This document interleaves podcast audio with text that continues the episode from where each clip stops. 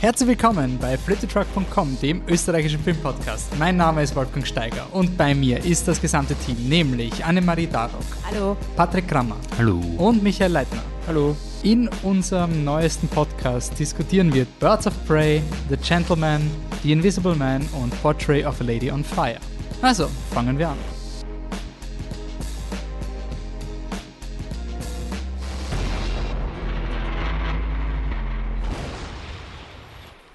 Hallo alle miteinander, da ist Wolfi aus der Zukunft, soll heißen Wolfi kurz vor Publikation des Podcasts. Äh, ich wollte euch nur darauf hinweisen, dass äh, in den letzten Tagen sich natürlich die Lage bezüglich des Coronavirus drastisch geändert hat. Äh, insofern ist alles hinfällig, was wir da im Programm gesagt haben bezüglich der Truckies. Die werden jetzt wahrscheinlich nicht in der Form stattfinden. Wir sind noch am Überlegen, ob wir es streamen können oder irgendwie den Podcast trotzdem irgendwie mit euch online aufnehmen können. Ah, wir werden euch da informieren. Äh, da wird es Informationen geben. Wenn ihr Ideen habt, wie die Truckies trotzdem stattfinden können, äh, dann bitte her damit. Des Weiteren, ja, ich glaube, jetzt eh, habt ihr wahrscheinlich genug Zeit zum Podcast hören. Ihr könnt auch auf unserer Website schauen. Wir haben Filmtipps zu Michis 30er, die wir auch rauskaut hätten, wenn diese Lage nicht passiert wäre. Ähm, ja, bis zum nächsten Mal. Ruhig bleiben, sozial bleiben, freundlich bleiben ist wahrscheinlich wirklich das Wichtigste. Ähm, alles Gute und bis zum nächsten Podcast. Ciao. Jo, wir sind wieder da. Ähm, 154. Podcast von Flip the Truck, dem österreichischen Filmpodcast. Ähm, wir haben unseren letzten Podcast ähm, hinter uns gebracht. Da hat es einiges an Feedback gegeben. Danke nochmal. Ähm, ihr kennt uns eh schon vom Programm her. Vier Podcastende, vier Filme. Wir haben wieder vier Hauptfilme ausgewählt, die wir diskutieren. Aber davor gibt es das Übliche, nämlich ein bisschen das Feedback abarbeiten. Quick and Dirty, welche Filme haben wir sonst noch gesehen, die es nicht ins Hauptprogramm geschafft haben? Oder welche Filme liegen uns trotzdem am Herzen, obwohl sie eben nicht die vier Hauptfilme sind. Äh, da kann man sagen zum Feedback, ähm, wir freuen uns über das äh, ganze Feedback, was wir über Twitter und Facebook und Instagram bekommen haben äh, zu unserem 153. Podcast, wo der Adrian Geuginger, österreichischer Regisseur von Die Beste aller Welten, ähm, zu Gast war. Danke nochmal. Wir haben es auch mitgeteilt, die Verena Altenberger hat ihren Trucky bekommen. Im Rahmen der Berlinale hat der Adrian ihr diesen wichtigsten Film Award der österreichischen Medienlandschaft überreicht. Also da kann wirklich, das ist das Einzige, worum es geht, das Einzige, was zählt. Ähm, Gern geschehen. Verena, du kannst gerne in den Podcast kommen, Open Invitation. Ähm, Jana, Patrick haben uns auf, äh, auf, Twitter sehr gelobt. Das freut uns natürlich auch, auch wenn es den Nenner ein bisschen traurig gemacht hat, weil er irgendjemand behauptet hat, der beste österreichische Podcast und hat nicht den Nenner seinem Podcast gemeint. Nenad, wir haben dich trotzdem lieb und du kannst natürlich auch gerne in den Podcast kommen. Sage ich jetzt mal. Du bist ähm, auch im besten österreichischen Podcast. ah, hey. Oh. Ist nicht der, vielleicht nicht der beste, wir sind der. Okay, der also, österreichische Filmpodcast. Wir sind nicht bei der österreichischen Podcast-Con oder wie auch immer, also. Oh ja, also, die, die so, lange nach der Podcast Ja, sollten oder? wir gar nicht. Also da sich der Kurier einkauft, also. Kurier und Falter, oder? Dabei. Falter ist auch dabei. Wie die nicht stattfinden, ne? Corona. Ah, die Truckies finden statt, also das gilt noch nicht als Massenveranstaltung. Bei uns kriegst du nur die normale Grippe. Schaut, Schaut Contagion, der ist urcool, wenn man gerade so Corona-Panik hat.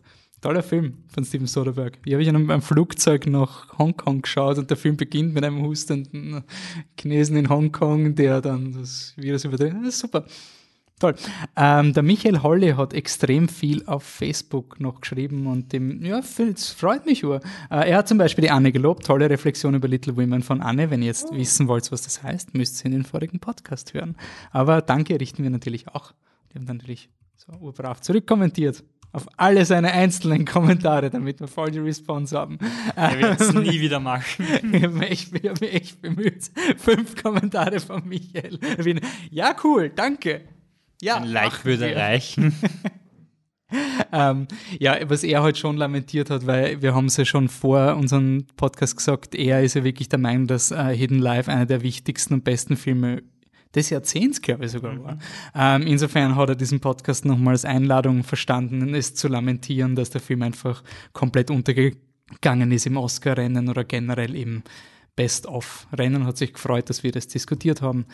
Ähm, ansonsten ist nicht so viel passiert. Die meisten Response kriegen wir natürlich bei den Mainstream-Themen. Es gibt ein neues Batmobil. Wir mögen noch immer Robert Pattinson. Hört auf, Robert Pattinson auf Twilight zu reduzieren und schaut endlich mal seine anderen Filme. Außer High Life. Ja. Ähm, Indiana Jones 5 interessiert anscheinend Leute. Tja. Und äh, James Bond ist verschoben worden. Ja.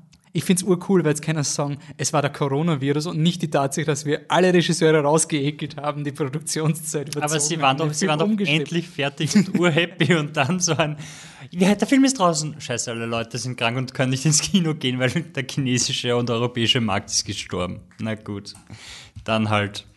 Im November. November Versuchen wir es nochmal. Hey, jetzt haben sie einen Weihnachtsfilm, wir hätten das gedacht.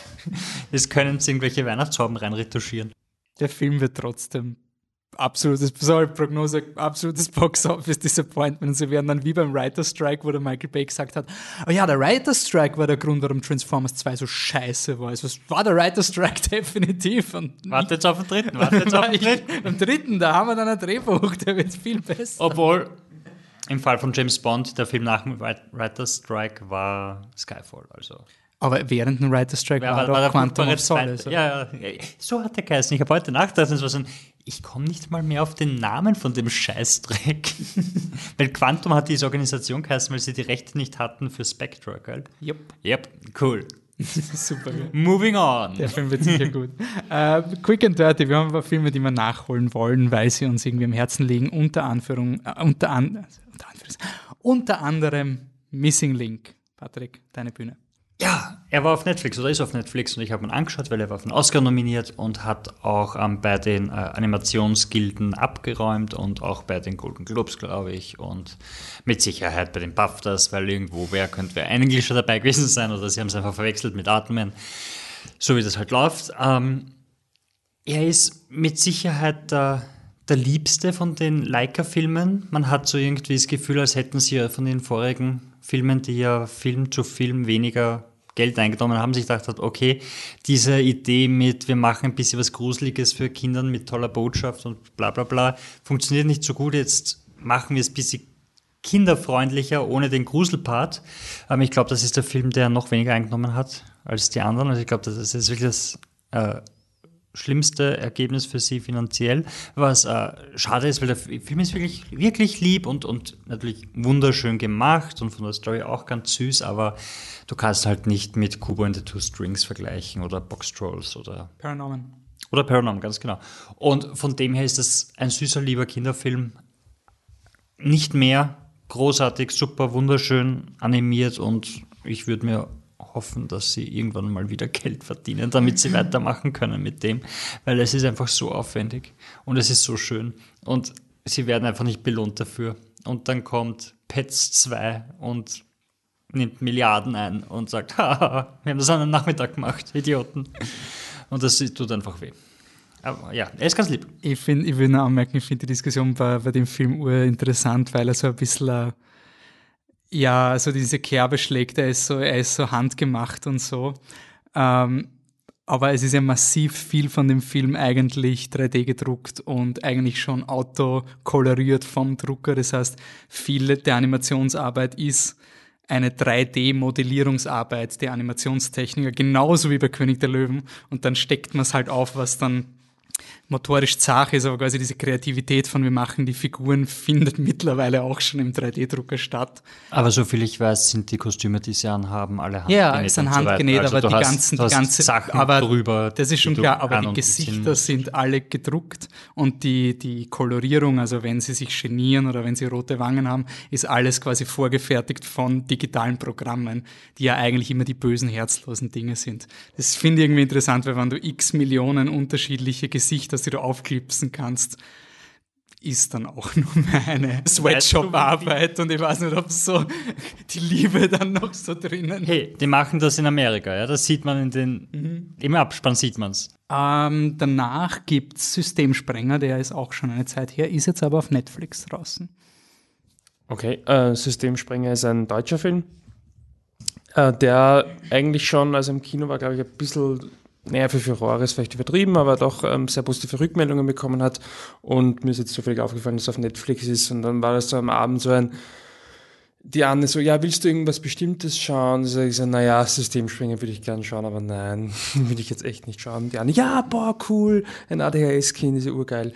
ähm, ja, Diese naja. Thematik finde ich sehr ansprechend. Das war die Übersetzung von und dann war erstmal ein bisschen enttäuschend, dass es kein Dokumentarfilm ist, aber wir haben es dann doch geschaut.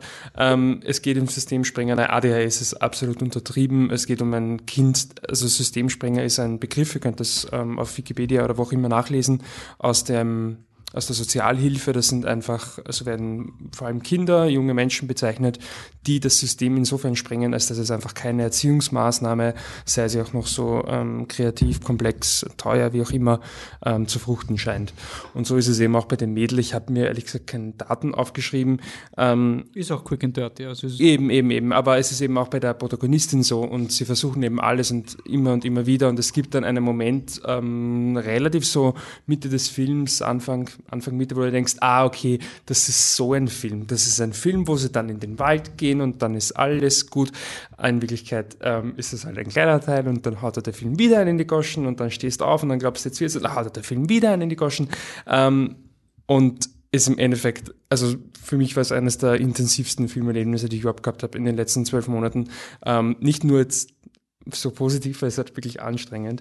Ähm, aber man muss schon ähm, den Film zugute halten. Ich finde, er macht nicht einfach nur quasi, ähm, also das weiße Band, äh, quasi einfach nur aufschreiben, was fällt mir alles Furchtbares ein, ähm, sondern es ist eben wirklich immer tief verwurzelt in, in diesem ähm, problematischen Charakter, dem sie auch dann eine andeutungsweise eine Background-Story, die es ein bisschen so erklärt und er schafft halt wirklich Situationen, die wo du wirklich fragst, warum tut mir der Film das gerade an, aber es funktioniert wirklich gut. Ähm, also ich fand ihn wirklich sehr, sehr, ja, anstrengend, aber in, in, in a good way. Also mich hat er eigentlich, ähm, ehrlich gesagt, sehr beeindruckt. Ähm, fand ihn sehr, sehr gut. Ich auch. Na, mir, ich habe ein Hörspiel gehört von einer, äh, was ist sie? Na, Familientherapeutin und Gerichtspsychologin, die halt so ein lustiges, aber durchaus ernstes ähm, Buch über Familien geschrieben hat, die, also in diese gegangen sind einzelne Fälle halt, wo es auch um Unterhalt, aber auch Kind wegnehmen, Kind nicht wegnehmen und so weiter. Und was sie halt betont ist, dass quasi in dem System, dass, ähm, dass sich um die Kinder kümmert, um die sich die Eltern nicht kümmern können oder wollen oder was auch immer, dass, dass das halt immer in den Medien ähm, oft schlecht dargestellt wird. Also so quasi Kinderheime sind nur Scheiße und die ganzen Mitarbeiter sind eigentlich, wollen ihren Job gar nicht wirklich machen und, und so weiter.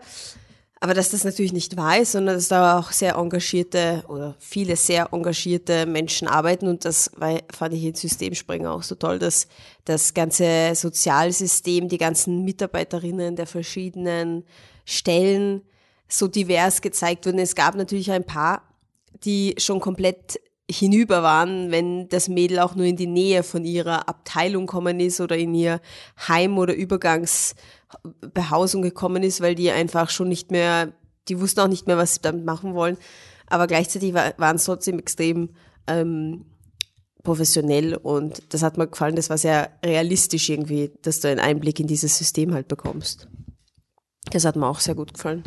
Wolf und ich haben den Trailer gesehen, wie wir The Farewell geschaut haben. Und es war wirklich so ein, der Trailer war schon, oh mein Gott, den, den, den Film würde ich nicht. Also das, das waren Backflashes zu We Need to Talk About Kevin, einfach nur von, nein, das, das ist eine... War ich die beste aller Welten, so nett. Hier ist Systemsprenger irgendwie. Voll, so. Das ist ein Level above my pay grade. Thank you very much. Und ich finde aber, dass eben diese Art von Filmen dann auch, wenn man sie sich dann wirklich antut und dann gesehen hat, dass sie dann trotzdem muss man auch manchmal sagen, okay, das ist einfach too much und was wüsst von mir. Ähm, ich finde halt, dass es in dem wirklich nicht so ist und dass er auch, ähm, ich habe mir leider, wie gesagt, keine Daten aufgeschrieben, aber Kamera und Regie ist es wirklich, es ist kein 0815-Film, wo sie einfach das Drehbuch runtergeschrieben haben und jetzt machen wir das Schlimmste, was uns einfällt. Sie haben sich wirklich was überlegt dabei, ähm, wie sie diese Message transportieren wollen. Und in Wahrheit, er hat nicht immer so die arge Message, ist einfach nur frustrierend. Ähm, aber ich finde ihn wirklich sehr gut. Ich würde ihn empfehlen im Sinne von, wenn euch das Thema interessiert und ihr wollt was Orges sehen, das aber auch die Zeit wert ist, die man investiert und die Emotionen, die man investiert, ist ein wirklich sehr, sehr guter Film. Aber zugleich würde ich auch sagen, tut euch das nicht an, wenn es nicht wirklich überzeugt davon seid, dass ihr das braucht in eurem Leben. Also ihr lernt eh nichts dabei. Es ist einfach Naja, doch. Also lernen, ich finde ich finde halt schon, weil es ist quasi, ähm, es wird ge gezeigt, dass es einfach Fälle gibt in, unserem, in unserer Gesellschaft, wo, weil es ist ja sonst immer so, die, die Fälle quasi, die Kinder, die irgendwie auffällig sind und so, das schiebt man halt relativ schnell auf die Eltern und so weiter und so fort. Aber es ist einfach ein besonderer Fall, wenn man es blöd ausdrückt. Es ist ein besonderer Fall von einem Kind, das einfach schon, sagen wir mal, krank auf die Welt gekommen ist, aber eine Krankheit hat oder ein Symptom hat, womit wir als Gesellschaft und unser eigentlich echt gutes System nicht umgehen kann.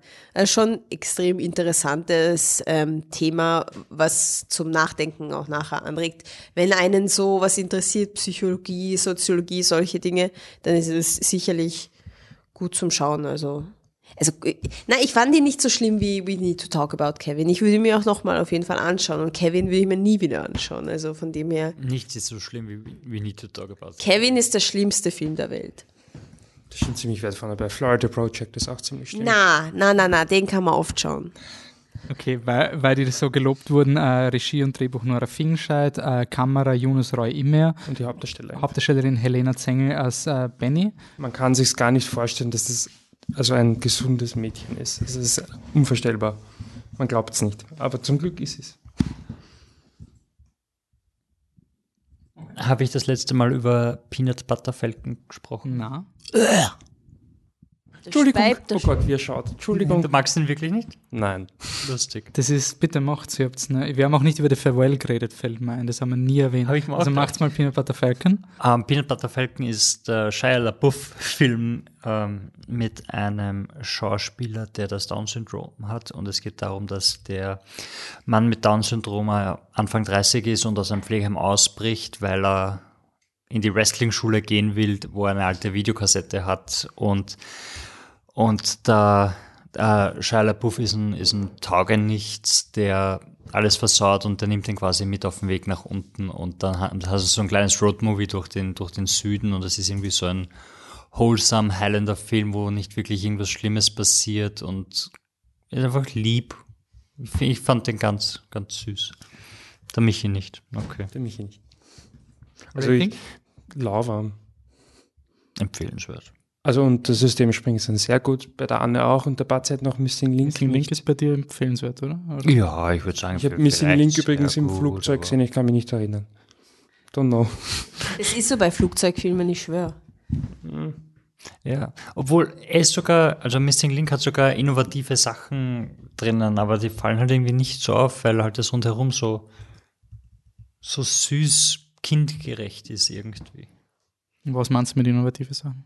Ähm, so von, von, sie haben so Slapstick-Humor und so Gags und so, so Action-Szenen. Da gibt es ein Boot, das, also sie sind am Meer und dann kommt der große Sturm und, und die Fähre schlackert hin und her und sie müssen da, den einen haut's da drüber, da muss der andere drei Stöcke runter, um ihn aus dem Fenster zu retten und währenddessen bewegt sich das Boot in die andere Richtung und alles ändert sich und sie rutschen so hin und her und, und sie machen interessante Action und Anführungszeichen Set Pieces mit, äh, einfach mit ihrer Umgebung. Und das passiert ja nicht so häufig. Okay. Ähm, wisst ihr, was auch nicht häufig passiert? Dass Österreich eine feministische Politikerin in einem Ministerposten hat. Äh, Gibt es die Doku Die Donal über äh, Johanna Donal. Ich muss wirklich sagen, ich kann, ich habe den Namen irgendwann mal gelesen, ich wusste gar nichts. Äh, also ja, gut, österreichische Feministin, ja gut, kann man auf Wikipedia dann googeln und erste Frauenministerin Österreichs. Ah, cool, cool. Aber irgendwie so bei Kreisky hört es quasi auf von der politischen Bildung her. Ähm, und diese Doku arbeitet es einfach auf. Ähm, ich muss nur die Details, ah, damit, ich habe jetzt die, die Regisseurin nicht gegoogelt, das gibt's mir noch ganz kurz, die Tonalfilm, äh, ist eine Doku, die einfach quasi die Leute abholt und eigentlich das erklärt, äh, was man wissen sollte. Und es ist wirklich so ein Film, du schaust es und denkst dir, bist du deppert, Schande, dass ich das nicht gewusst habe, Schande, dass ich das nicht mitgekriegt habe, Schande, dass das nicht mehr drüber äh, nicht gescheit drüber geredet wird. Wie cool war diese Politikerin eigentlich? Also auf die Art, wie sie auftritt, sehr viel Archivmaterial, was da ist. Äh, an sich ist er jetzt ein richtiger edukativer Film. Äh, leider filmtechnisch finde ich ihn nicht toll. Also er ist, er ist da, er ist gut gemacht, er hat schöne äh, Porträts von den Personen, also wie sie geframed sind, die Personen, wie sie miteinander reden, also einerseits Zeitzeugen, andererseits äh, Vertreterinnen vom Feminismus in der österreichischen Medienlandschaft.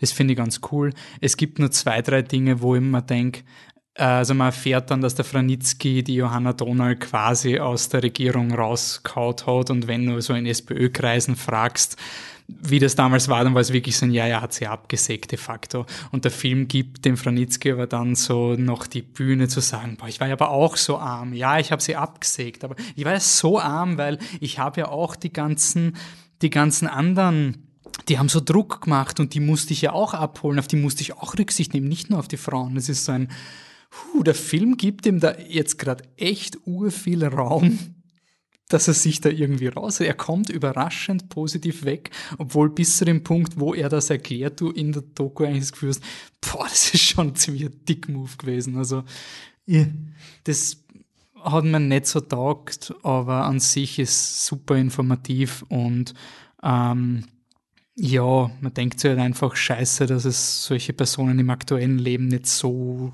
also ich will ungern politisch werden im Podcast, aber wenn man dann beim Frauentag liest, dass sich die Frauenministerin nicht als Feministin bezeichnet, ist es so, Jo, weil das ist ja zu sehr Agenda und es ist so dieses, äh, und diese Donald war halt einfach im Auftreten super cool und der Film hat super coole Diskussionen.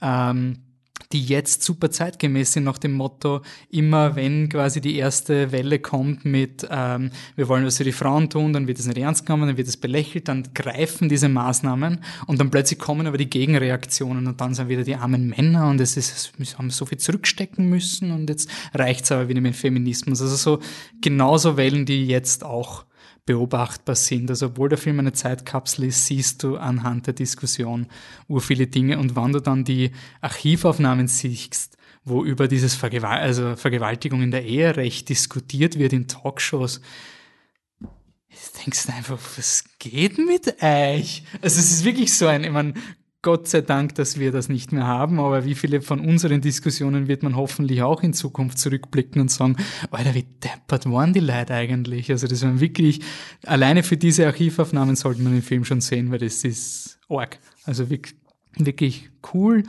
Filmtechnisch finde ich ihn jetzt nicht ein Must-See. Ich finde, es ist so ein, den schaut man dann im Fernsehen oder kauft sich's auf DVD-Film. Ist ein empfehlenswert. Aber ich habe es nicht bereut, ihn im Kino gesehen zu haben. Ich finde es lustig, dass du das mit dem Franitzky kritisierst, weil dann sind, ist man quasi schnell in dieser Diskussion drinnen, ist Dokumentation ein journalistisches Werk oder nicht, weil ich finde schon. Dann hast du die Aufgabe, ihm die Bühne zu geben. Naja, es wird. Nein, du, du musst ihn damit konfrontieren und er muss, muss Stellung dazu beziehen dürfen. Das schon, aber die Frage ist, wenn das das Letzte ist, was in die dieser Diskussion ist, gezeigt wird. wird. Also wenn vorher das ist, was alles passiert und dann schneidest du den Franitzky als letzten Satz rein. Er ist ja das Opfer quasi und dann, oh, ihr ist schlecht gegangen, dann framest du die ganze Diskussion anders. Wenn du ihn am Anfang hinschneidest mit, hey, ich habe das tun müssen, bla, ich bin so arm und dann siehst du aber quasi den ganzen Hickhack, der dazu geführt hat, dann hast du eine andere Wahrnehmung von dieser Aktion. Es ist Placement und das Placement war, finde ich, falsch. Also hat, kommt vor allem, die Beweislast ist es ist voll gegen ihn. Also er, er war da, er war da eindeutig beteiligt an dem und wieselt sich dann halt raus und ja. Also es fällt für mich eher im Sinne von diese, wie nennt man das, die False Objectivity, wo man beide Seiten zu Wort kommen lässt und damit beide als gleichwertig ähm, darstellt. Das, ja. Okay.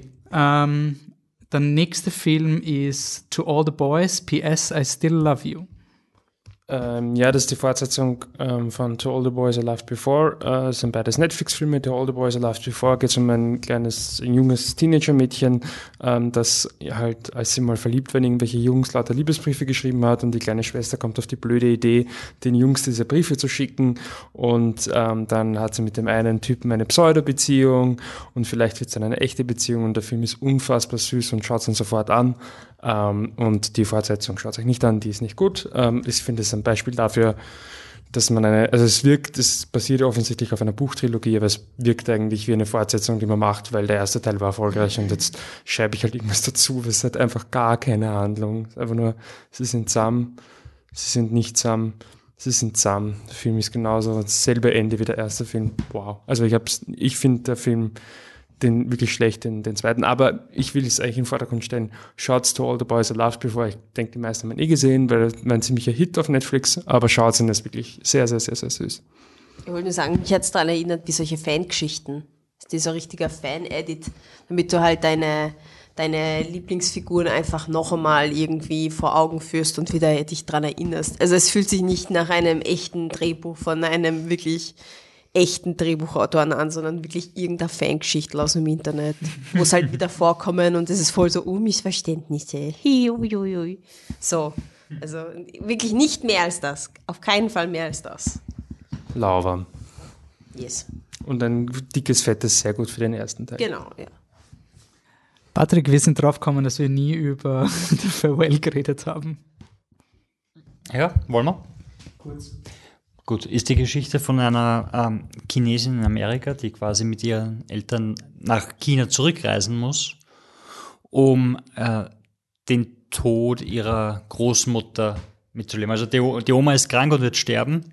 Nur der Gag an der Sache ist, die Oma weiß es nicht, weil in der äh, chinesischen Kultur ist es oft so, dass man den Sterbenden nicht sagt, dass sie sterben, um sie nicht zu belasten. Und sie glaubt halt, dass sie nur einen Husten hat und die ganze Familie tanzt quasi an, um sich von ihr zu verabschieden und um ihr einzureden, dass wir eh nicht wegen ihrem ihr da sind, sondern da sind, um äh, eine Hochzeit zu feiern. Cousin heiratet. Der Cousin heiratet. Die Freundin, die er seit einem Dreivierteljahr hat oder so. Aus Japan, die kein Chinesisch kann und, und dann ist er, taucht die ganze Familie auf und ist seit, seit 25 Jahren sind alle wieder zusammen und eigentlich wollte man nicht, dass sie kommt. Sie, äh, sie wird gespielt von der Aquafina und sie versteht sich urgut mit der Oma, telefoniert auch in Amerika mit ihr und man wollte und sie wollte nicht, dass sie nach China fliegt, weil sie zu emotional ist und das und quasi verraten würde der Oma, dass sie stirbt. Und dann ich weiß nicht mal, Wacky Abenteuer trifft's gar nicht. Da drüben lebt dann halt die Familie zusammen, sie verbringt Zeit mit ihrer, mit ihrer Oma und das ist irgendwie ursüß und dann ist halt die Geschichte mit, sie gehen nochmal zum Arzt und dann erklären sie dem Arzt so, ja, na, sie weiß nicht, dass sie stirbt und wir wollen sie nicht sagen und er so, ach so, ja, okay, klar. Und dann denken sie so, wie zur Hölle kann das überhaupt passieren? Und ja, dann endet es eigentlich relativ positiv und, und, und schön und, und man wartet In Tränen auch teilweise. Also ich, gegen Ende ist der Film schon drückt, ja, ja, drückt voll auf die Tränendrüse. Ähm, ja, ich finde, er sagt halt sehr gut diese kulturellen unter Anführungszeichen Missverständnisse. Er stellt halt einfach die Frage, was darfst du von einer anderen Kultur fordern? Was darfst du akzeptieren? Was musst du akzeptieren kannst? Weil es halt einfach komplett andere Herangehensweise eine Thematik ist, die bei uns einfach nicht ethisch erlaubt wäre. Also das darf bei uns einfach nicht sein. Ähm, ja, der, der Film behandelt aber quasi genau diesen Zwiespalt und auch mit dieser Schuld, mit ihr seid ja nach Amerika gegangen, ihr seid ja keine echten Chinesen mehr, ihr wisst ja nicht, wie man das wirklich macht, kommt jetzt nicht mit euren Dingen und lässt aber alle Parteien, finde ich, zu Wort kommen. Das finde ich eigentlich ganz schön. Ja, er sagt auch nicht wirklich, dass es dass es falsch ist, was, was die Chinesen machen. Er sagt halt so, es ist komplett ungewohnt und wir verstehen es nicht, aber man, man kann es akzeptieren, weil aus ihrer Sicht ist es ein Akt der Gnade, den sie, den sie machen, damit die, die Großmutter quasi die letzten Wochen und Monate noch, noch genießen kann. Mhm, sehr gut. Ja, absolut. Ähm, dann kommt Sorry to Bother You. Wer hat den?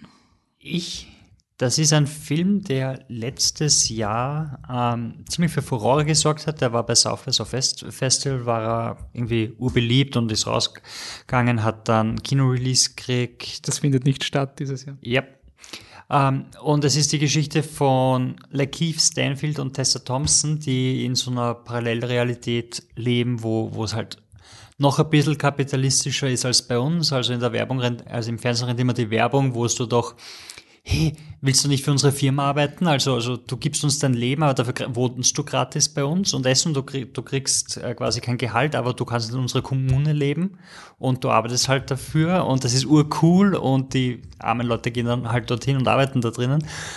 Und wird furchtbar und Lakeith Stanfield nimmt den Job an als Telefonverkäufer und kommt halt in so ein Cubicle-Büro, wo halt drin steht und einen nach mal anrufen muss und irgendwelche Sachen verkaufen muss.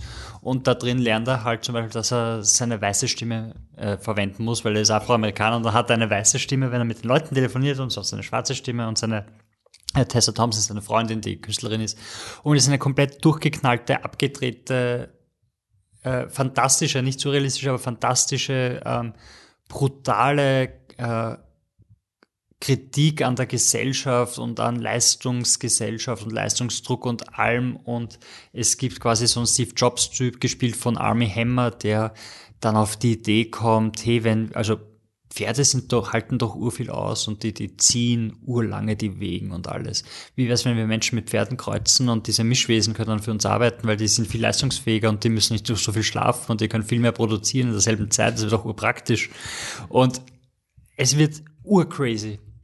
Der Film wird so verrückt und es ist irgendwie urlustig zum Zuschauen und irgendwie du, holy shit, also einerseits einer, der, der so aggressiv ist gegen, äh, gegen Gesellschaft und, und gegen das alles und dann aber so crazy wird, ist irgendwie sehr lustig zum Zuschauen. Ähm, empfehlenswert. Okay. Ähm, ein anderer Film, der irgendwie ins Kino gekommen ist, aber wir haben ihn nicht so gecovert, weil ich habe ehrlich gesagt, ich habe mich schlecht gefühlt, den Artikel nochmal zu teilen, weil der Lodge ist rausgekommen jetzt im österreichischen Kino und dann siehst du wieder, wie die österreichischen Medien den Film natürlich hypen und irgendwie wurde dann so, hey, oi, ihr könnt ins Slash-Podcast reinhören. Die Ja. amerikanischen hypen ihn aber auch. Ja. High Life hat auch 80% gekriegt, also Ja, da war keine 80 Prozent, 60, 70 sowas. 70, ja. Es gibt aber ein paar Channels, die da begeistert sind. Michi, du hast noch nicht über The Lodge geredet. Äh, ihr habt darüber geredet? Ja. Da war ich nicht dabei, oder? Na, Doch. Pod äh, Slash Podcast war. Warst du nicht dabei? Ah, okay.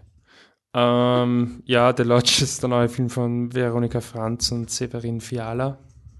Falls ich den jemals als Severin Freund im Podcast bezeichne, tut es mir leid, das ist ein Skispringer. Ähm, und die beiden haben mich sehe ich sehe gemacht. Und jetzt haben sie halt einen neuen Horrorfilm. Und da geht es um die, ich vergesse mal, ob sie Kylie Rio oder Riley Keough heißt. Ryan Keough. Riley Keough, die ähm, Enkeltochter von äh, Elvis Presley, I think, oder Charlie Chaplin. Chaplin, Chaplin, von Chaplin. Sorry, Elvis. Ähm, von Charlie Chaplin. Und ähm, ja, sie ist halt die neue, neue Freundin von einem Typen und geht mit den zwei Kindern, ähm, fahren sie auf Skiurlaub und er ist dann irgendwann einmal weg. Und dann ist sie halt mit den Kindern alleine und die Kinder sind irgendwie weird und es wird ihnen alles immer Ärger und Ärger und sie sind eingesperrt und bla bla bla bla bla. Und dann gibt es einen mega Twist, vielleicht sind sie alle tot, vielleicht auch nicht. Ähm, Doch, Elvis. doch Elvis. Sorry, Charlie Chaplin. ähm, oder Elvis, ich bin sorry, dass ich dir deine Enkeltochter genommen habe. Ähm, ja, im Endeffekt, ich, ich weiß so wenig über diesen Film zu sagen, er war mir wirklich relativ wurscht. Er ist eh okay. Ich finde, er hat halt, die Schauspielerin finde ich, finde ich ganz gut. Ähm, aber ansonsten, er ist halt schon sehr blöd. Also er hat dann halt so, die, er twistet sich dann am Ende fünfmal im Kreisen, ist halt ultra dumm und auch was dann auf Basis dieses Twists dann noch passiert am Ende ist halt einfach schon so, Entschuldigung, ist schon so deppert, dass ich dann, dann das, die letzte Szene soll dann urcreepy sein und ich mir dachte, ja, es ist schon sehr lol. Ähm, er ist okay, er ist okay. Aber er hat mich jetzt nicht irgendwie, also wir kommen später drauf, aber ich, ich, ich denke, da gibt's ähm, aktuell bessere Horrorfilme im Kino. Ähm, ja. Ich, ich war, glaube ich, sogar mal beim Nenad eingeladen, weil wir von ihm geredet haben, um über Ich sehe, ich sehe zu reden. Und ich habe den Film heute nicht so gut gefunden und dann Nenad ist so ein Masterpiece und Ultra. Und ich habe gesagt, so ja, es ist ein cooler Schlock, österreichischer Film, geil, dass zwei österreichische Re- Regieschaffende das machen. Äh, nach dem Film haben wir gedacht, fuck, ich war gemeint, so ich sehe, ich sehe. Der hat Uridentität und ist so, ich finde, das ist jetzt die polierte Version, die Jetzt machen wir Ich sehe, ich sehe, es gibt wieder zwei geschissene Kinder, die wieder eine Frauenfigur, die ihre Mutterfigur ist oder nicht ist, weil die Kinder sie nicht als Mutter akzeptieren, foltern, schrägstrich umbringen wollen. Im Vergleich zu Ich sehe, ich sehe, haben die Kinder irgendeine Form von Empathie. Irgendwann kommen sie drauf, vielleicht. Für 30 Sekunden. Ja, aber sie kommen zumindest drauf, Ja, dass es einen Punkt gibt, wo man Mitleid hat. Das, Aber was glaube ich in davor sehe, ich. Ja, davor haben sie zugeschaut, wie sie du hast alleine. Sehe, ich sehe nicht gesehen, oder? Nein, aber Es ist nichts im Vergleich zu Nein, Ich sehe, ich sehe. aber ist es bei Ich sehe, ich und ist es doch der. Point, oder bei Ich sehe, ich sehe, ist es doch der Point, dass sie nicht keine Empathie fühlen. Ja, eh, aber irgendwann ist dieser Punkt überschritten Ja, in meinen Augen. Also Naja, irgendwann, ich du kannst noch so zynisch sein, irgendwann Naja, aber glaube das ich ist einfach nicht, so wie in anderen Filmen, wo man sagen, okay, die Charaktere sind keine echten Charaktere. Also Nein, so, das- so akzeptiere ich es, aber Ja, nicht, so weil, hätte was halt- deswegen war so ich aber halt Nena so auf empfunden. Konfrontation, weil, Oh, boah, das ist so echte deep und so. Charaktere. Ja, ja. Nein, Also, sorry, Nina, sind es nicht. es sind keine echten Figuren, dann ist es okay, dass sie überzeichnet sind, aber andererseits, ich sehe, ich sehe, hat Kanten gehabt, finde ich. Das hat der Film weniger. Ich meine, der Film hat voll das Pech, weil er fängt an mit dem Puppenhaus und ich habe ein Interview gelesen von den beiden, wo sie gesagt haben, sie haben Hereditary nicht gesehen und sie waren im Schneideraum und schneiden die Szenen und auf einmal lesen sie von diesem Hereditary und dann ist der Film quasi fertig und dann gehen sie ins Kino und schauen Hereditary und er an mit dem Puppenhaus und sagen, fuck. Sie sagen, ja, das ist ein Vergleich, den willst du nicht haben. Du willst nicht in die Nähe von Hereditary kommen als Horrorfilm. Ja, und ich finde, es ist halt immer dieses Argument mit, ja, es ist Genrefilm und ich finde halt, ja, aber Genre kann mehr. Also es ist ein bisschen, das ist in drei Tagen bist du tot Argument. So dieses, ich meine, es- er ist besser als ich in drei Tagen bist du tot, bitte, Entschuldigung. ähm, Ja, es ist halt, es ist halt irgendwie schade, finde ich. Weil ich, ich fand ihn ja voll okay, aber ich habe ich sehe, ich sehe nicht gesehen. Dadurch hab, fehlt mir den Vergleich, den Wolfi gehabt hat beim Slash Podcast, hat halt gemeint schon, er hat das alles schon gesehen, aber halt auf einem höheren Niveau und jetzt sieht Ja. das halt noch einmal.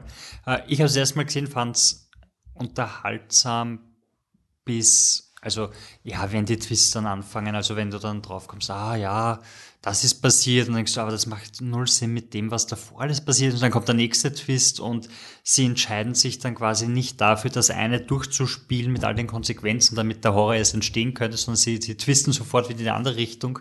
Das ist einfach scheißegal. Und ich finde, du siehst es ja auch kommen, wenn sie schon sagt, oh, ich habe, ich muss die Medikamente nehmen, oh, meine Medi weil sonst bilde ich mir Sachen ein.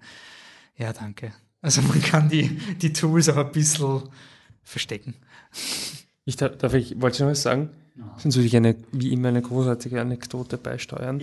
Wir haben den Film mit Riley Keough, die Enkeltochter von Elvis Presley, ähm, und Natalie Portman auf Netflix, glaube ich. Ich weiß nicht, wie er heißt, ist auch relativ wurscht, der Film war eh nicht gut.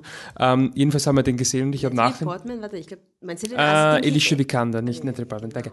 Ähm, und wir haben den, den, den Film, äh, also Alicia Vikander, die ähm, Enkeltochter wahrscheinlich von Charlie Chaplin. Ähm, und jedenfalls in dem Film, ähm, ich habe den Film gesehen und dachte, das ist so arg. Ähm, ich war so irritiert, weil die Riley Keough einfach meiner Meinung nach eins zu eins ausschaut wie die Alicia Silverstone, nur ein bisschen jünger. Im, in The Lodge in The Lodge bringt sich Alicia Silverstone am Anfang um und ich habe gedacht, wow, das ist jetzt ein Twist. Die Hauptdarstellerin, da schießt sie gleich in der ersten Szene.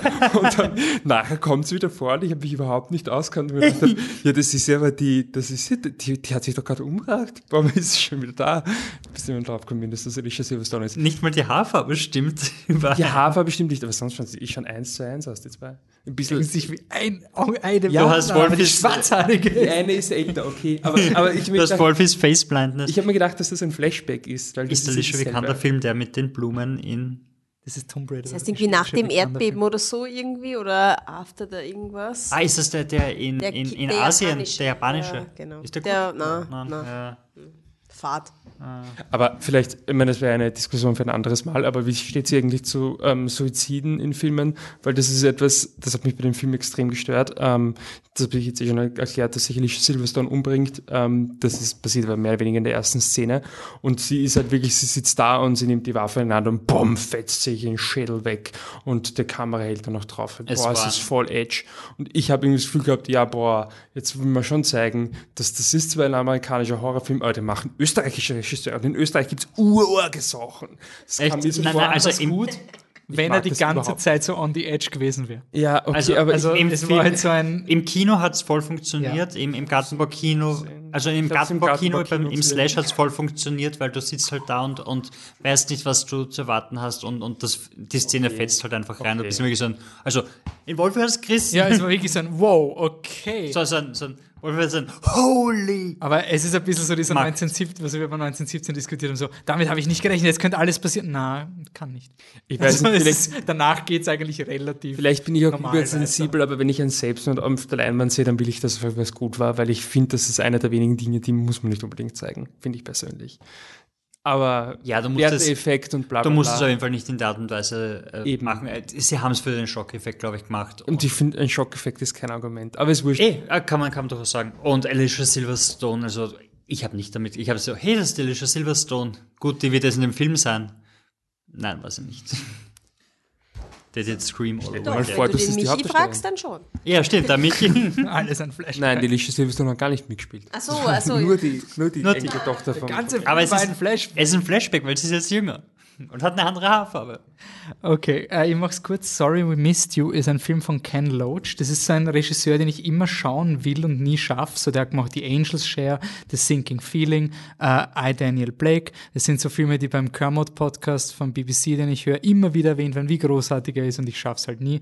Äh, und meine Eltern haben gesagt, ja, wir haben I, Daniel Blake geschaut, der ist super, da geht es um so einen Typen, der komplett zerlegt wird vom System und alles ist scheiße. Und jetzt gibt's einen neuen Film von dem Regisseur, da geht's um die ganzen Backerlzusteller und Hilfskräfte, die alle selbstständig sind und zerlegt werden vom System. Schauen wir uns den gemeinsam im Kino an. Ja, ist gut. Ich habe kein Argument, das euch überzeugen wird, jetzt ins Kino zu gehen. Äh, Ja, ihr seht, wie sich Leute ruinieren. Urgeil. Es ist urtoll. Es ist wirklich so, ich, ich, egal wie viel ich euch jetzt von diesem Film sage, wie nuanciert die Figuren sind, wie dreidimensional das ist, wie man soziale Spannungen erkennt, wie der Film mit diesen ganzen Missständen umgeht, ohne dass die Figuren zu Karikaturen werden und ur viele Sachen auf. Also es ist so wie dieser ähm, Two Days One Night Film von den Regisseuren, dass du quasi einen großen Poli geopolitischen Zusammenhang, also richtig riesige diese Industrie mit, mit Packerl zustellen, runterbrichst auf einzelne Figuren, eine allgemeingültige Aussage über das System machst, aber gleichzeitig deine Figuren extrem vielschichtig machst. Gleichzeitig hast du einen Teenager, der unfassbar arrogant geschrieben ist. So geil. Also richtig so, der Teenager ist so geschrieben, wie du dich als Vater fühlst. So dieses, Alter, erzähl mir nicht von deinem Leben, was, dass man so gleich eine und dieses, und dann kommt er drauf, scheiße, ist ja voll nicht okay und der ist nicht nur so, aber einfach diese ganze Familiendynamik, wo du manchmal einfach überfordert wirst und toll, deprimierend, nervenaufreibend, ja. Werdet ihn sicher anschauen, oder? ja, ja. Na, super, sehr gut. Also, ich schaue ihn nie wieder. okay, dann kommen wir zu unserem Hauptprogramm. Als einen der vier Hauptfilme haben wir Birds of Prey and the Fantabulous Emancipation of One Harley Quinn oder wie der Film jetzt heißt, Harley Quinn Doppelpunkt Birds of Prey. Genau. Weil, Weil, weil zu lang, Bruder. Das- Weil es ein scheiß Titel war und sie damit weitergegangen sind. Ja. Also, wie ihr euch vielleicht erinnern könnt, kam Harley Quinn in Suicide Squad vor. Und gerade Suicide Squad 2. genau. Also, Harley Quinn, gespielt von Margot Robbie, ähm, hat sich von ihrem Joker-Schatzi, der ein Wichser ist, getrennt und ähm, durchlebt emotional das, was man halt nach so einer Trennung durchlebt. Einerseits urtraurig, andererseits urglücklich, dass sie aus dieser Toxic Relationship draußen ist. Und das Problem ist aber, dass dadurch, dass sie immer die Freundin vom Joker war, war sie halt in Gotham voll geschützt, weil niemand sich mit dem Joker anlegen will, weil halt apeshit crazy. Der Gag ist halt, sie ist auch apeshit crazy, aber gut, weißt du, den Mann darf man halt nicht anpissen ans Bein. Und dann erfahren halt alle, die ganze Unterwelt erfährt, scheiße Mann, die ist jetzt, die ist jetzt Single, bringen wir es einfach um, weil jetzt pure Gönnung. Und gleichzeitig ähm, gibt's den Mr. Black Mask, das ist der gespielt von Evan McGregor, das ist auch so ein, so ein Unterweltbösewicht, der auch apeshit crazy ist, sind eh alle in der Stadt. Und der ist auf der Suche nach einem Diamanten und der Mädel, die Cassandra, verschluckt diesen Diamanten, eine kleine, kleine Diebin ist das. Und auf jeden Fall, Harley Quinn und Cassandra geraten ineinander und müssen zusammenhalten mit anderen coolen Frauen. Im Endeffekt, die kommen dann alle zusammen, mehr oder weniger am Ende und dann ist es geil. Ja, äh, Regisseurin, sage ich mal, Kathy Jan, Drehbuchautorin oder Autorin, weiß ich nicht, habe ich nicht aufgeschrieben. Äh, auf jeden Fall, ich finde, der Film ist Milliardenmal, also na, vielleicht ist er nur für mich, aber irgendwie ist er viel actionlastiger als Suicide Squad. Es ist irgendwie so eine, wie so eine Ode auf Stunt-Leute, vor allem auf Stunt-Frauen. Also es ist nonstop Action. Was mir eigentlich gar nicht so gestört hat, nur leider ist es halt so viel Knochenbrechen. Bitte könnt's aufhören mit dem Knochenbrechen und Andeuten von Knicks-Knacks-Geräuschen. Ich hab die Hälfte nicht hinschauen können wegen dem Ach stimmt, du hast dieses. Fingerknacks-Ding, gell? Ah, bitte. Und dann, immer wenn sie halt mit der Kamera nah an den Kampf rangehen, dann kann ich halt nicht schauen, weil dann gibt's diese, oh, da ist ein Arm ausgestreckt oder sie hauten auf den Haxen. Ich kann nicht hinschauen. Ich kann, ich musste die Augen zumachen. Mir war schon so unangenehm. Depperten IMAX, habe ich schon gedacht, ich muss rausgehen. Ich fand ihn voll cool, aber ich muss rausgehen, weil ich kann den Hälfte, Hälfte des Filmes nicht schauen, weil ich will die fucking Knochenbrüche nicht sehen. Na wurscht. Im Endeffekt, zumindest der letzte Kampf war super cool und aus der Ferne gefilmt, im Jahrmarkt, der Geisterbahn. Geschossen, da hat sich niemand mehr. Ja, war, es war herrlich. Das war so herrlich, einmal ein cool, weil ich habe nichts gegen coole Kämpfe. Ich mag coole Kämpfe, aber dann bitte nicht so viel Nahaufnahme von Knochenbrüchen. Und eben da war das halt nicht. Und das war eben ein saugeiler Kampf. Also super coole Action in dem Film. Im Endeffekt ist es einfach ein Actionfilm, darf man das so sagen, ja. Es ist einfach ein Actionfilm, ein geiler, manga-artiger Actionfilm mit saugeilen Frauen, echt lustigen Szenen, haben voll viel lachen müssen. Und einfach so wie einfach normal Actionfilm 2020 und es sind einfach Frauen in der Hauptrolle und sie so blunzen. Es ist einfach geil. Clip, Hammer. For all your noise and bluster, you're just a, a silly little girl with no one around to protect her.